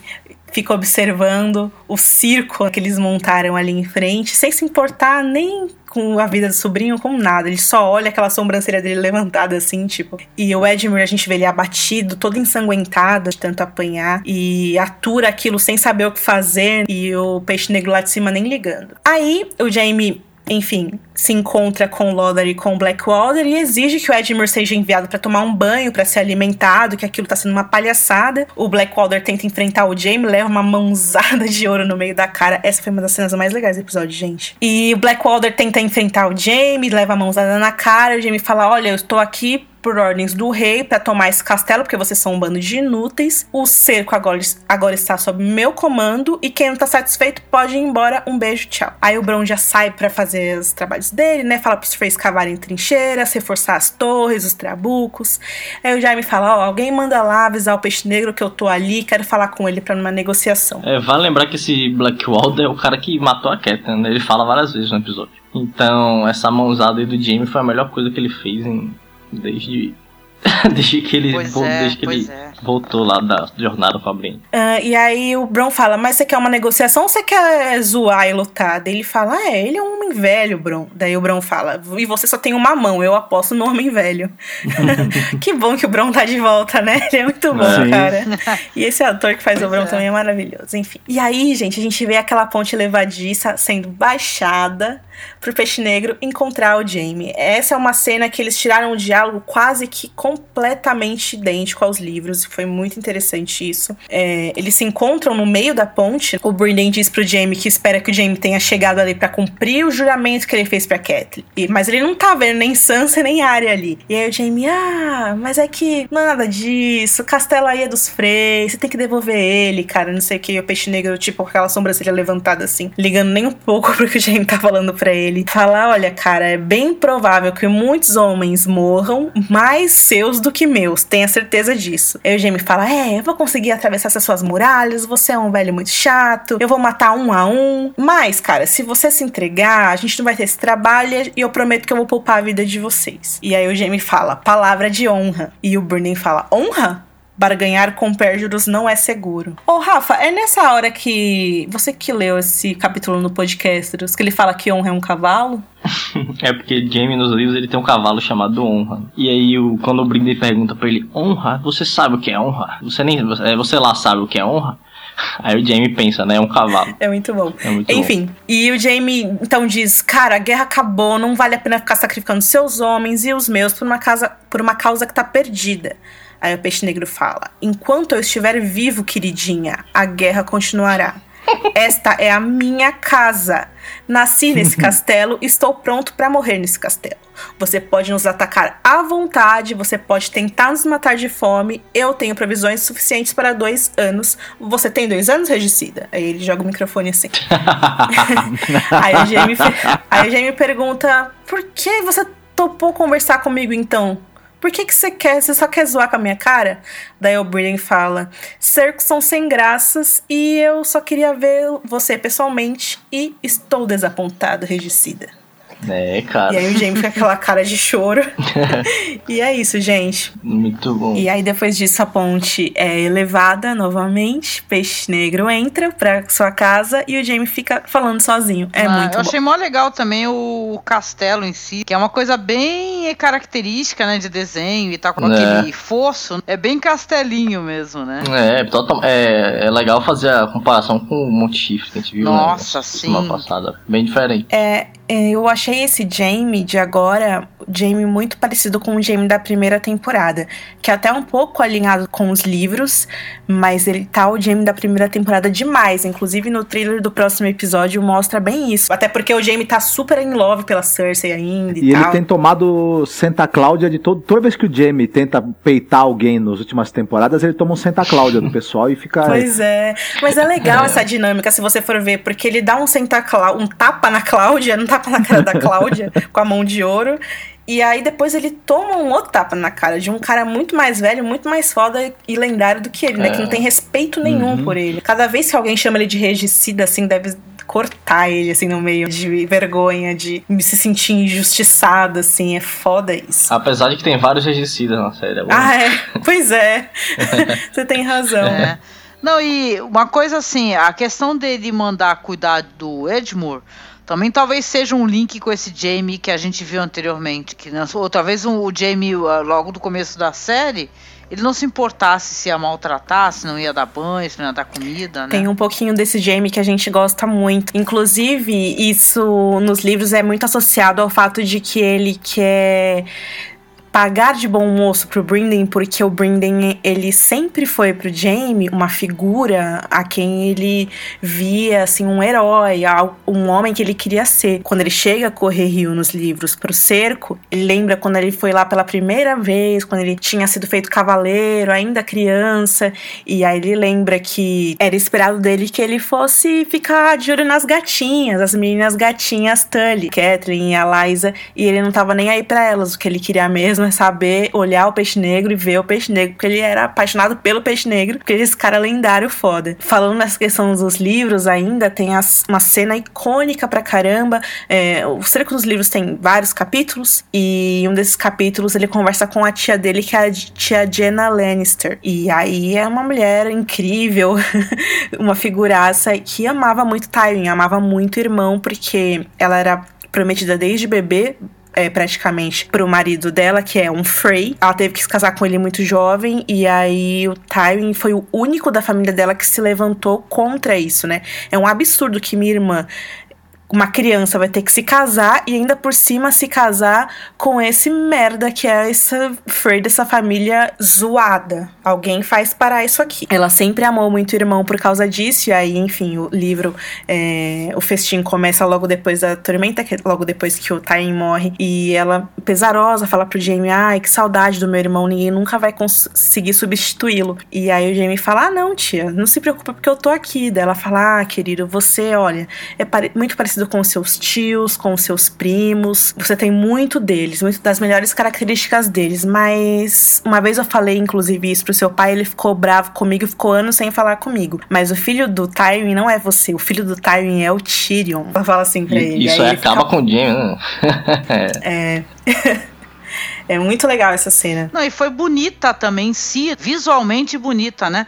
Porque eu, eu revi e no começo, logo a primeira tomada, quando já vai mostrar esse núcleo, você olha e é uma coisa sensacional. Você vê os soldados, você vê eles na frente, e eles dão uma, uma, uma tomada assim do vale todo. Um negócio assim. Tem ó, pessoas a perder de vista. É sensacional, é, é muito, muito bonito legal. isso daí. É muito bacana. O exército Lannister é muito foda mesmo. E você vê o contraste, né? Como que os Freys se organizam e como que os Lannisters se organizam. E como o dinheiro faz diferença, né? Vamos lá então? Vamos lá pro norte? Para o norte. Vamos pra lá. Entre em suas tardes, pois nós vamos fazer o Tour Stark 2016. Ah, é verdade.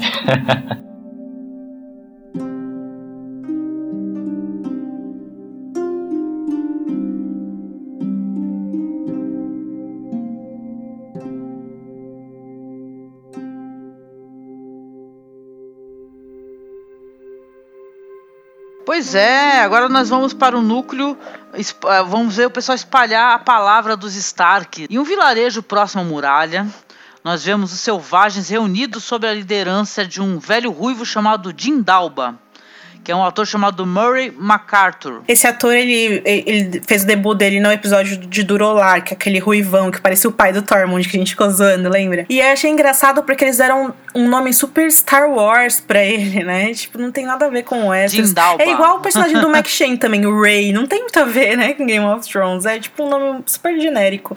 Ah, então, aí ele, ele, está, ele fala que quando o John o salvou de Durolar, combinado não era que eles o seguiriam para a guerra contra os homens, os lords, e sim contra os caminhantes brancos, que seria a emergência mais imediata. Poucos deles sobraram nesse mar de gente que andava sob a liderança do Mance Rider, né? Dúzias de tribos, centenas de gerações. Aí o John fala assim que os Castark, Ambers, Boltons todos sabem que eles estão ali, os selvagens, né? Que irão também atrás deles. O João sabe que essa luta não é do, do povo livre, mas ele precisa desse povo para poder recuperar o seu lar. Aí o Tormund, ele diz assim que o John que o, que o salvou, né? O John salvou vocês e agora o John precisa de vocês. Que o John lutou e morreu, afinal ele foi defendendo os selvagens e o direito deles de conseguir atravessar a muralha que ele foi atacado, foi a gota d'água. E, é, e que essa luta não é do povo livre, mas que eles precisam precisam é, ajudá-lo. Afinal, eles estão hoje ali por causa do John. Vamos lá, vamos lá falar do gigante simpático One One. Aí ele está lá, você vê que ele só está só escutando, né? Ele escutou a argumentação, escutou John, escutou o, o, o senhor lá e tal, o idoso, a argumentação do Tormund. Aí ele levanta, só fala uma coisa: Snow. Cara, não precisa falar mais nada. né? o que eu acho engraçado desse CGI do gigante é que sempre é isso. Ele pega, levanta, anda e vai embora.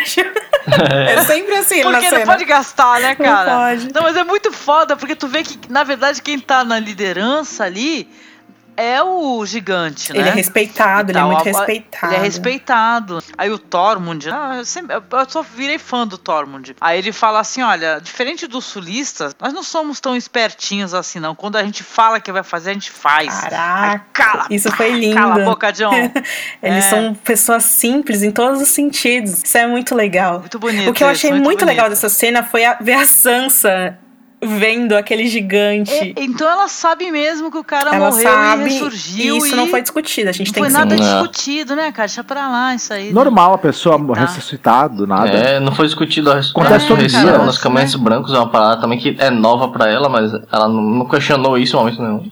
Eu acho que, em particular, ela falou pro John, pô, eu vi, eu vi você ser ressuscitado. Ele falou, pô, em Durolar eu vi um cara ressuscitado 300, É. com a levantada de mão. É a mesma coisa dessa cena que a gente vai falar agora, que o Davos fala, ai, cuidado com o Rei da Noite. Como ele sabe que esse nome, Rei da Noite, né? A gente tem que assumir que alguém falou pra ele, que alguém foi lá nos livros e É. leu, e que isso era uma A lenda. Gazeta dos Corvos tá que tá, né, mano?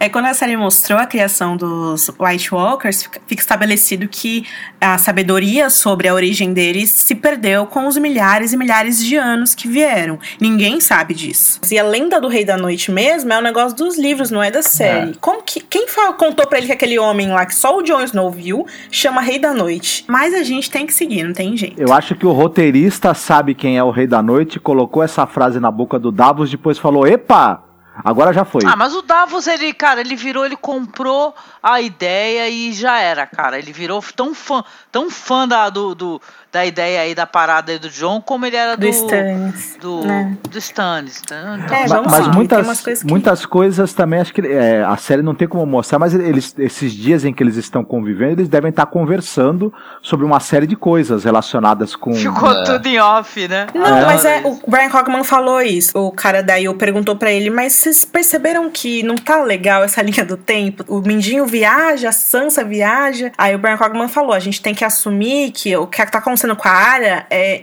em- dias, e o que tá acontecendo com Sansa é semanas, meses. E a gente vai seguir assim, porque senão não tem como a gente contar a história. É isso mesmo, tá uma bagunça e a gente tem que acreditar, e suspender a descrença e seguir. Total, é. Mas a gente, já, a gente já sabia disso, né? Porque é bem, bem, é bem bagunçada a timeline. Curte, curte aí, deixa pra lá. Agora esse lance do. Davos aí, eu até imagino a Shirin contando alguma lenda pra ele, sei lá, perdida, né? Do Rei da Noite. É, mas ele só pode ter tirado das lendas mesmo desse nome. Porque não tem como ele saber. Não- o Rei da Noite não era um, não era um comandante da patrulha na, no- na série, porque quando as filhas da floresta criaram o Rei da Noite, nem existia patrulha, né? Então. Elas, eles criaram a muralha e a patrulha por, Por causa, causa do... do- que as filhas da floresta fizeram. Exatamente. Então, Pois é. Nós vamos pra um lo- local maravilhoso, muito legal, que tipo assim eu nunca tinha visto e eu adorei. Só pra comentar. comentar. Vamos lá.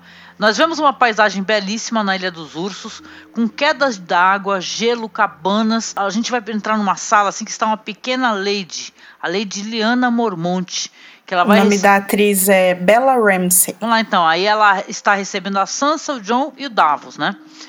Aí o solar ele é todo decorado com gigantesco candelabro, estandartes do urso negro sobre um fundo amarelo. Aí o John se sente despreparado para conversar com a menina e olha para Sansa.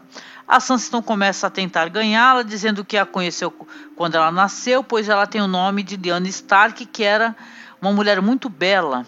E a menina também deverá ser, né? Aí a Lianinha das Trevas começa a responder, né?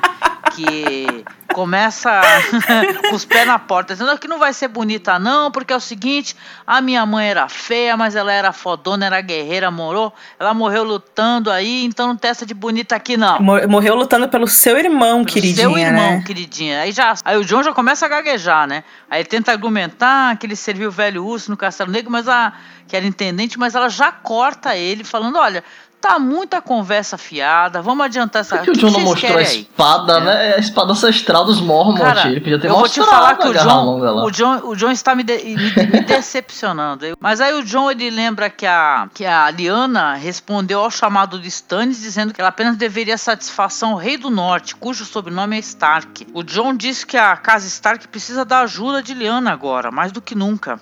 A Liana se inclina para conversar com os conselheiros, né? Ela fica lá fofocando com os conselheiros e diz que o John é o Snow, que a Sansa é uma Bolton ou Lannister, que não deve nada a eles, ou seja, tem, tem informações conflitantes. A Sansa fala, ó, eu fiz o que eu pude para sobreviver, e eu vou ser uma Stark para sempre, sim. Pois quando ela falou isso pra Sansa, eu também fiquei chateada. Eu, nossa, você não sabe o que ela passou, cara, não Pois é, né? Aí o John completa dizendo que os Boltons não podem ficar em Winterfell, porque o Rickon, inclusive, tá cativo, isso é um absurdo. Aí a Lianinha não tá nem aí, a Lili, Lili do Mal. Ela diz que é responsável pela ilha e que tem que cuidar da, da saúde e da segurança de todos.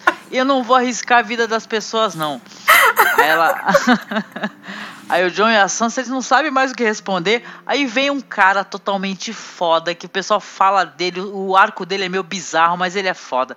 Que aí ele chega com aquele papo, né? Aquele papo Com de licença, da- fui, fui Dona sou Lili, filho Dona de Lili, né, pescadores e Tipo Didi, né? Dona Lili, posso chegar, chegar e tal? Aí, aí ele fala assim: É, você é de qual casa? Não sei de que, qual casa que ele é. Ah, minha casa é uma casinha aí, muito pequenininha. Aí ele começa a explicar toda a situação. Ele fala assim: Olha, o que eles estão falando é uma coisa muito importante. Na verdade, o, o John ele era uma pessoa muito importante para o Lorde Comandante e tal. E não, é- não é- eles entendiam na muralha que não era uma guerrinha de, de, de, sabe, de casas, uma guerra boba, né?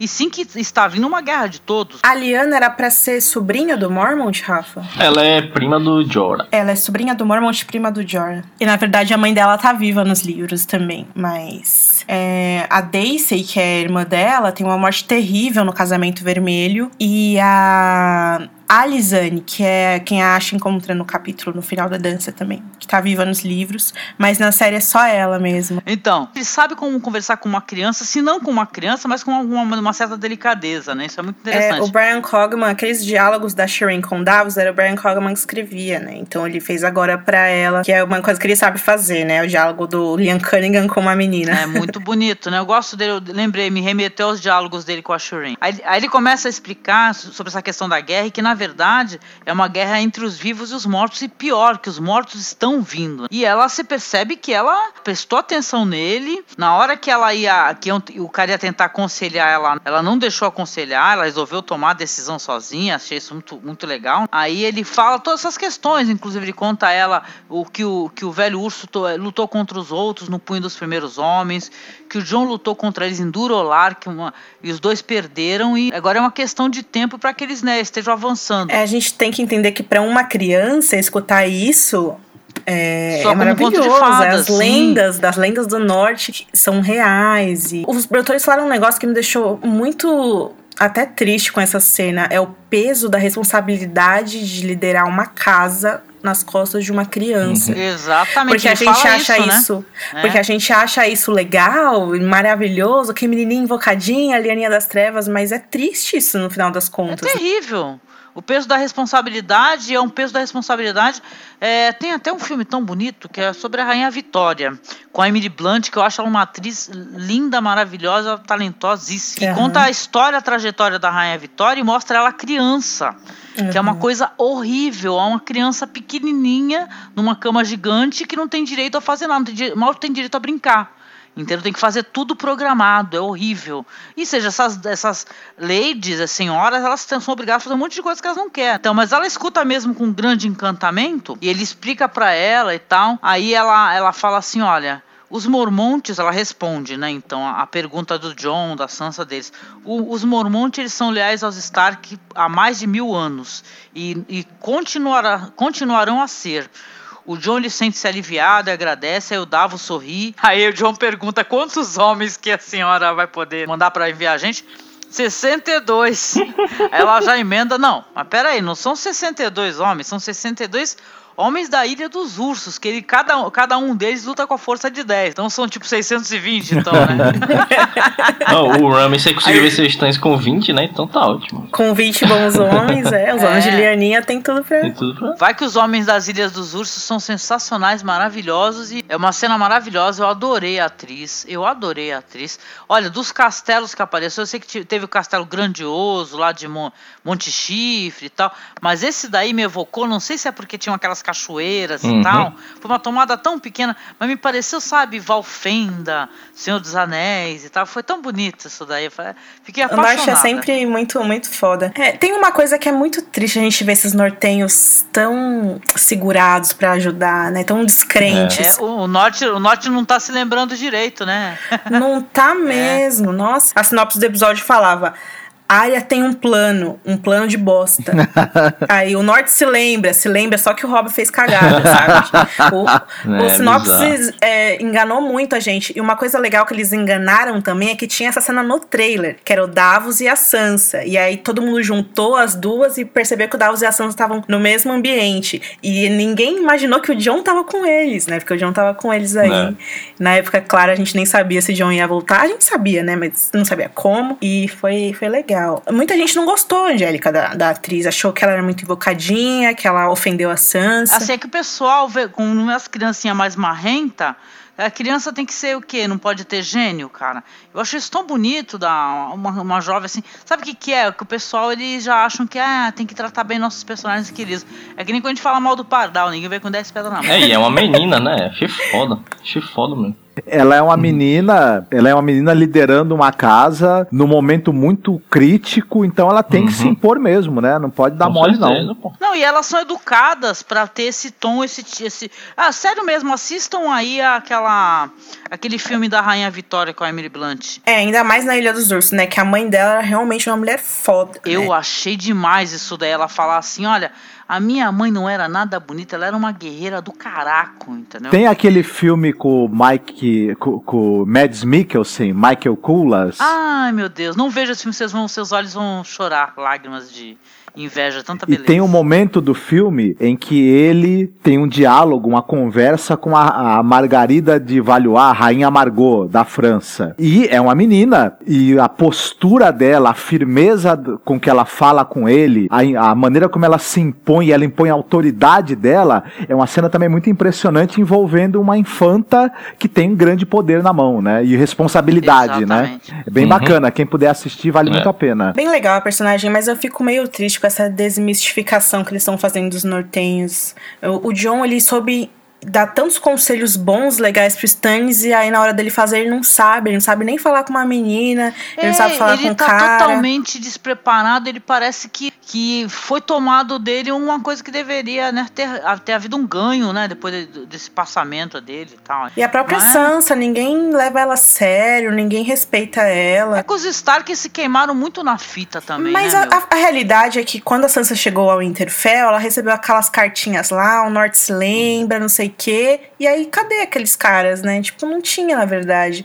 Eu fico meio triste com isso, porque é, eles colocam a culpa no Robb, mas assim, eles elegeram o Robb rei do Norte. É. Eles, né, por livre e espontânea vontade. Eles sofreram com o Ned sabem das, das injustiças que eles sofreram. Então, é complicado. Não, Agora mas é, mundo é mas é uma Karstark e não parada aprova. a questão do casamento também. Porque ele casou, claro, ele seguiu o coração dele e casou com quem ele achou mais adequado. Mas aí, devido à afronta lá, o cara matou ele, a esposa dele e todo mundo que podia. Pô, mas é bizarro, porque ao mesmo tempo que eles estão é, rejeitando o Rob, eles estão endeusando os Bolton, né? Porque, porra, o Glover ele fala, o Glover fala, o Rob teve os homens mortos, tudo que ele fala, ah, assim, é, tudo que o seu irmão fez foi levar os nossos homens pra morte. Mas quem matou, caralho? Foram os Boltons que ajudaram a matar. No E- livro tem todo um plot que é o Davos, que ele vai pedir ajuda pros Manderly em Porto Branco. E aí, quando Davos chega lá, os Manderly falam: vai tomar no cu, a gente não quer saber, vai pra cela, a gente vai matar você. E aí, quando ninguém tá vendo, os caras chegam lá e falam: então é mentira, a gente tá com o Norte sim ainda, só que a gente tem que fingir, porque senão os Lannister vão matar nosso filho, que o cara sobreviveu, né, né, o casamento vermelho e tal, e ele tá preso com os Lannister. E eu tô achando que vai ser mais ou menos isso que vai acontecer com os Glover, não exatamente assim, mas eu acho que eles vão voltar atrás, porque não é possível, gente, Tomara, sério. tomara. Mas o Glover perguntou pra Sansa, né? Que exército é esse? Quantos homens tem? Se ela tivesse falado, estamos com um exército gigante assim, ele tinha falado, então eu tô com vocês aí. Ele tá meio que pensando na, na possibilidade, né, de ter mais a perder do que a ganhar. Mas ele deu, ele deu uma perguntada assim: você tá com bastante força aí, tem bastante gente? Se eu ver que tá bom, eu até entro na briga. Mas sabe, a série tá mudando as motivações, mas se a gente pensar no fim, se o John e a Sansa conseguirem ganhar essa guerra, no final, todo mundo vai se ajoelhar para ele e aí sim vão eleger eles com muito orgulho, sabe? Uhum. E aí sim eles vão ser vassalos humildes. Nesse sentido, se a gente pensar isso, ver já, tentar projetar isso, é interessante sim. isso até. Mas o, o, John, ele ressuscitou ontem, mas ele tá parecendo que ele nasceu ontem. É, ele tá confundindo as coisas, né? É, e, e por aquele coquinho que ele tá usando tá me irritando, gente. Desculpa quem gosta, mas tá feio.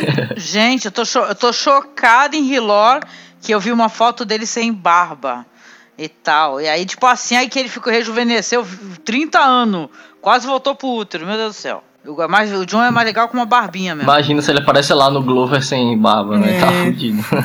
Bom, vamos lá. A cena em Bosque Profundo já começa com o John lá insistindo para ser ouvido, mas o Robert Glover ele não quer saber, né? A gente identifica que é o Glover porque a gente vê os estandartes no, no punho prateado, fechado, né, em campo vermelho. É, e esse cara é o Robert Glover, segundo a HBO, que deu o nome pro personagem.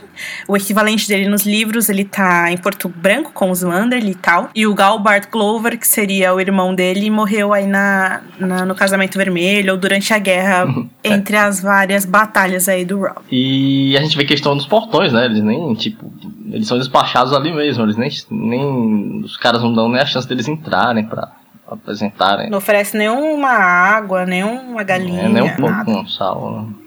Nem uma doce caramelados, né, gente? Você sabe que a melhor moeda de troca é os doces caramelados, né? Bom, o Lord Glover ele fala que retomaram o castelo recentemente, como a gente já ouviu lá no episódio onde a Yara volta, né, para as Ilhas de Ferro, conversa com o pai. Diz que ele poderia é, ser esfolado por Ramsay só de estar ali conversando com eles. Aí ele pede pro John falar quem no norte já está apoiando ele, mas o John só consegue citar a Casa Mormont. É, o John cita os selvagens, é aí que o Robert caçou dele mesmo, né, porque eles não, eles não veem os selvagens com bons olhos. É, ele diz que recebeu John ali na porta, em respeito ao Ned, e pede pro John se retirar. E aí quando ele vira as costas, a Sansa se enfurece e diz que não que é obrigação da casa Glover comparecer ao chamado da casa Stark. E nessa hora o John fala, putz, ela falou merda, né? Ele fechou o olho assim. É, eu achei bem foda assim da, até. Eu achei foda. É. Ela faz uma pose assim, né? E olha com um olho bem firme, assim, é bem legal. Uma atuação muito legal. Sim, é pena que não surtiu um efeito totalmente contrário do que eu esperava, né? Porque o cara, enfim, ele não responde tão bem. Ele fala, é, serviam sua casa por anos.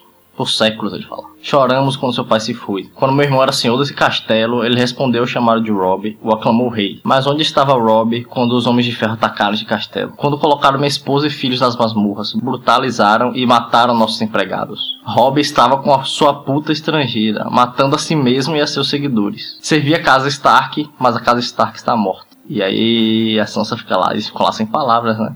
E o cara entra e deixa eles lá ali fora sozinhos, é, totalmente. Tem um negócio sobre isso que ficou muito estranho, que ele fala que os Boltons que ajudaram a eles recuperarem o castelo. E é. que horas que eles fizeram isso? Que porra foi isso? Eu ia perguntar para vocês, eu falei assim, cara, que eu vou perguntar isso porque eu não entendi. Não, What não tem hell? como, gente. Não tem como. Nos livros é o Stannis que ajuda, né? É, nos livros é o Stannis que toma o castelo. Inclusive, é uma das poucas vezes que o Martin descreve uma cena de batalha, que o Stannis é, luta contra a Asha, e é maravilhosa a cena. Por isso que os nortenhos seguem o Stannis. Agora, na série, os Boltons, mas que hora que eles fizeram isso? Eles fizeram batalha com o Stannis, tiveram um monte de coisa aí, gente. É, é muito que esquisito, horas? gente. Eu viajei também. Pensei que sabiam. Eu tô achando que esse cara vai virar casaca e vai ser legal. Vamos ver. Virar casaca não, voltar para a casaca original, né?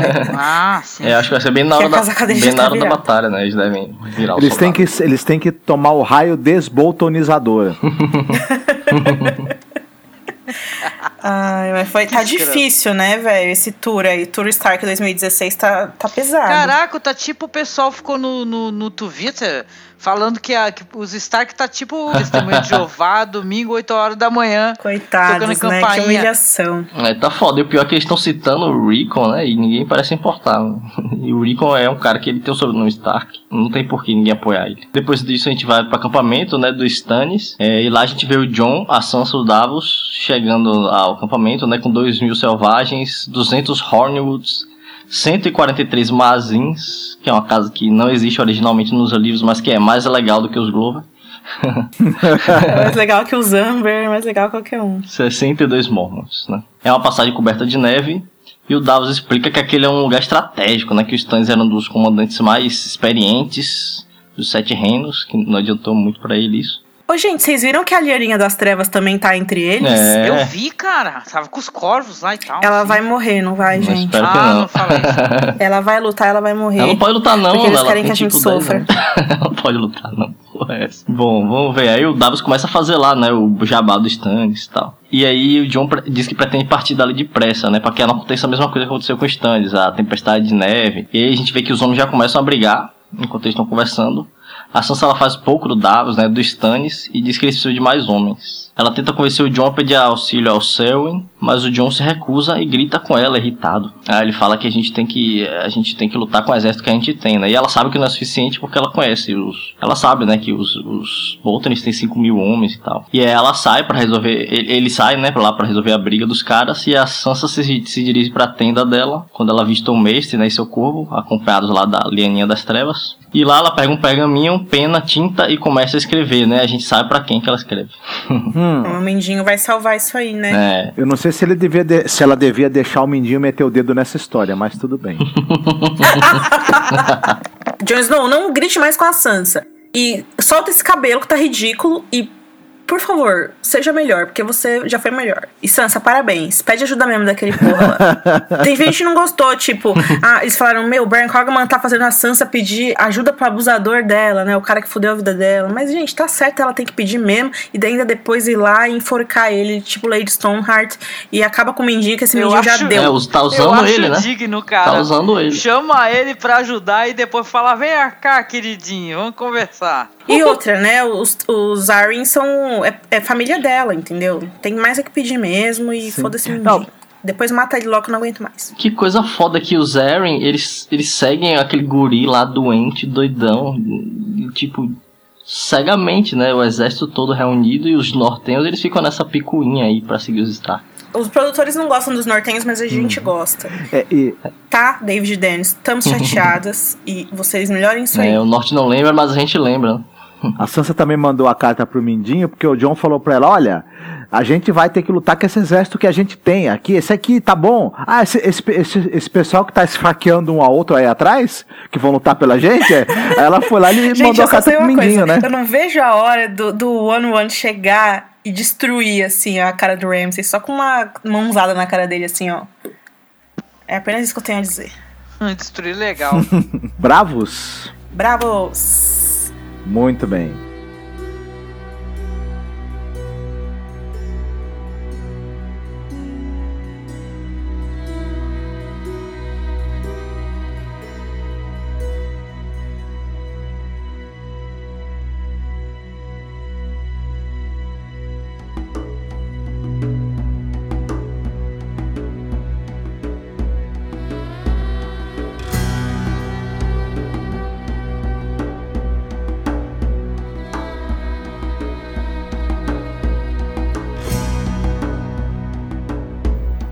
Vemos Arya, ela está vestindo calças e camisas escuras, cabelinho preso. Ela tá igualzinho, né, Ed? Vocês perceberam? Sim, sim. Uhum. Ela está passeando por um centro comercial e está procurando passagens de barco, navio, enfim. Muitos bravosianos estão reunidos em suas tendas com redes, tem muita bebida, o pessoal batendo papo. A área escuta dois homens conversando sobre a frota dos Homens de Ferro que chegou na Baía dos Escravos. É, Volantes não é a Baía dos Escravos, né? São as cidades livres, parte das cidades livres, mas pode ser que isso queira dizer que eles já estejam lá, né? Já tenham chegado lá. ela percebe que ele é um- eles são de Westeros.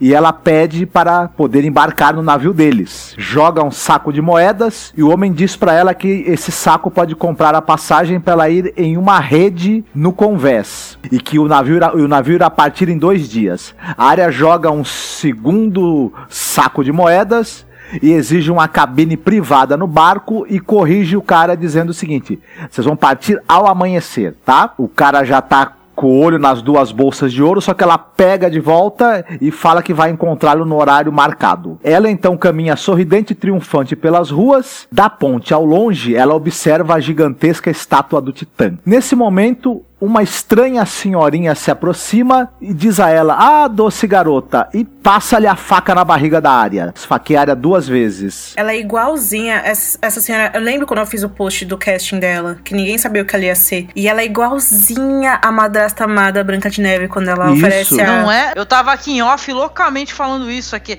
Falei a madraça da Branca de Neve. É a cara, mano. Ela oferecendo a maçã, né? É bem, é bem parecida. Ela é uma madrasta mais hardcore, né? Porque em vez da maçã, ela lascou-lhe a faca no bucho. O Rob, o Rob morreu com uma faquinha só. E a Arya levou 398. E ela ainda tava torcendo a faca, Ela gente. torce na, na carne da área, Pra não assim. fechar, né? Pra não grudar de novo. Caraca. Quando ela faz isso que vocês estão descrevendo, né? De torcer a adaga, percebemos que ela, ela tira do rosto, troca de rosto e vemos que é a criança abandonada, Ou feliz seja, por ter. Aquele plot lá de que do caraco lá de, de, de todo mundo ser a área, ser a criança abandonada, furou, né? Não, Angélica, mas não tem como ela sobreviver daquilo. Simplesmente não tem. Então não é nem questão dessa teoria ou daquela funcionar. A questão de que nada tá fazendo sentido porque não tem como ela sobreviver. Caralho, tu não me vem falar que vou, vai morrer mais um Stark, eu não vejo mais porra essa série. Tchau, pessoal, gosto de vocês aí, acabou o Por isso que eu acho que ela, ela bebeu alguma água estragada e tá delirando. Porque não tem como ela ter sido afetada daquele jeito e sobreviver. Não tinha nem como ela levantar e andar, gente. É, o Ariel Rotário levou uma facadinha de pão nas costas e. Faquinha de rocambole, meu. Os caras morrem, a área levou Isso que é plot arma. Tá alguma coisa estranha aí, gente. Vale lembrar que a gente não vai comentar que a, a teoria que tá rolando lá sobre essa área que a gente nesse episódio, na verdade, ser o próprio Jaqen, porque ela tá andando como ele, e aí ela é destra nesse episódio, sendo que ela sempre foi canhota nos outros. Essa teoria ela é embasada no fato de que a, a velhinha que esfaqueia a área é aquela mesma velhinha que a área viu o rosto dela no- na temporada passada e tocou o rosto dela lá na Salão das Faces. O problema é que aquela velhinha, ela não é ninguém especial, ela é só a atriz Margaret Margaret Jackman, um negócio assim, e a velhinha que a área toca o rosto não é essa atriz. Ela é mãe do, do diretor de próteses da série e tal. Tem até um vídeo de por dentro do episódio que ele fala sobre isso. A Arya consegue se desvencilhar da criança abandonada, olha para sua barriga que está furada, vertendo sangue pra caramba, se contorce de dor, sai correndo, dá um pulo e parkour sensacional e cai no rio. Parkour. Eu vou deixar aqui o link para o Michael Scott de The Office fazendo parkour no sofá. É maravilhoso. Aí ninguém tá parkour. Já fiz muito isso, viu? A Arya pula no rio, afunda até não ser mais, mais vista. Criança abandonada se delicia maravilhosamente com a possível morte que ela acabou de causar e vai embora. Essa cena da área embaixo d'água foi a primeira cena que vazaram, né, Rafa? É, Vocês lembram? Tinha as fotos e tal. Isso. E aí ninguém imaginou que ia ser nessas circunstâncias. A gente pensou que a área ia, tipo, nadar cega no rio e ia, tipo, virar uma sereia, sei lá. Não foi nada disso. Virar sereia. Virar a sereia ótimo. A gente né? viaja, né? Porque foi muito mais bizarro pra mim é, o fato dela, por exemplo, ela sair ensanguentada, pingando sangue em tudo quanto é lugar, e as pessoas encarando ela sem ninguém estender a mão. Uhum.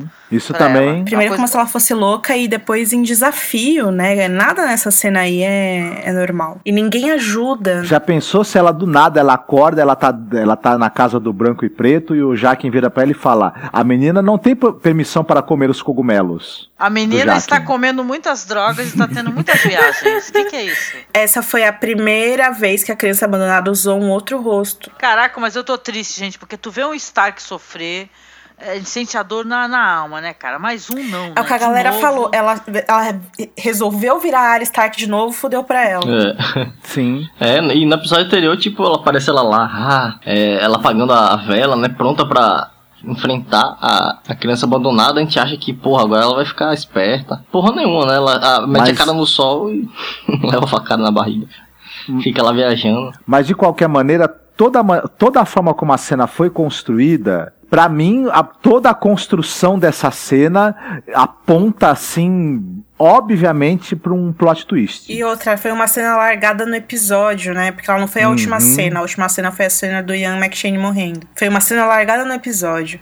Tem talvez cara ela- de reviravolta. É. Estamos em choque. Eu esperava tudo, gente. Eu esperava uma grande luta de espadas. É o No, tal, no One Bowl, né? Todo mundo tá esperando o Clegane Bowl, No One Bowl e o Bastards Bowl. É, mas, cara, isso daí na traição foi muito esquisito, cara. Essa criança abandonada já deu também. Pode. Já deu. Tchau. É.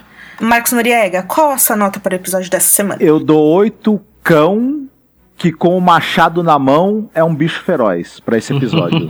ah, o episódio eu, eu gostei bastante. Eu achei que a fotografia desse episódio ela foi superior ao dos outros, embora a gente sabe que a média de qualidade da fotografia de Game of Thrones é muito boa, mas esse eu achei que ela ainda superou, belíssimo visualmente, deixou a gente com a pulga atrás da orelha muito grande com o que pode ter acontecido com a área, e, e eu admito que eu me diverti em muitos momentos, assim, a a peregrinação dos Stark tentando eh, mendigar alguns, alguns soldados, a participação da- do, do personagem da menina, da Liana, enfim, óti- ótimos diálogos. é é, foi um, um episódio com muitos diálogos, só que eu achei diálogos bem escritos, interessantes, pouca ação, mas que, mas que a qualidade dos diálogos compensou. Gostei do episódio, viu? Minha nota será oito crianças abandonadas Porque o episódio foi legal, a gente foi da hora, pô, foi muito bom o que aconteceu. É, teve alguns diálogos interessantes que nem o Marcos falou, foi um episódio legal nessas questões aí. Me surpreendeu essa questão da área, por mais que me desagrade como uma fã, mas eu gostei de apresentar novos personagens, trazer personagens antigos é, para a gente poder vê-los novamente, qual será o desfecho desses personagens, né, que a gente acreditava mortos.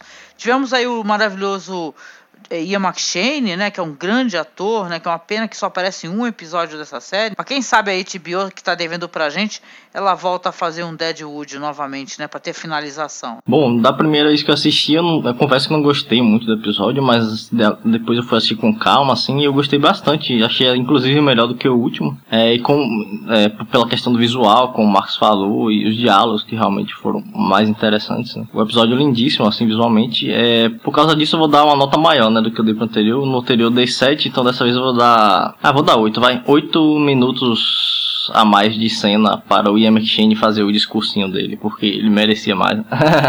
Ah, Legal. O que eu mais gostei desse episódio foi o figurino do Jamie, da, da Marjorie, lindo. Ai, gente, tô, eu tô encantada com o figurino da série. Tá bem legal. E eu vou dar nota 8 também. Próximo episódio é o 8, então normalmente quando chega nessa parte da temporada as coisas vão esquentar muito. Então a gente pode esperar aí várias nota, notas 10 para as próximas semanas. E é sim. isso, gente. O podcast da semana fica por aqui. Eu, a Angélica, o Rafa e o Marcos voltamos na semana que vem para a cobertura de mais um episódio para vocês. masmorracine.wordpress.com para conhecer o trabalho da Angélica e do Marcos sobre cinema alternativo, podcast sobre o assunto. www.gameofthronesbr.com Notícias mil sobre Game of Thrones. Muito obrigada pela amizade, pela audiência. A gente se vê. Um beijão Até a tchau. próxima, meus queridos. Fiquem bem!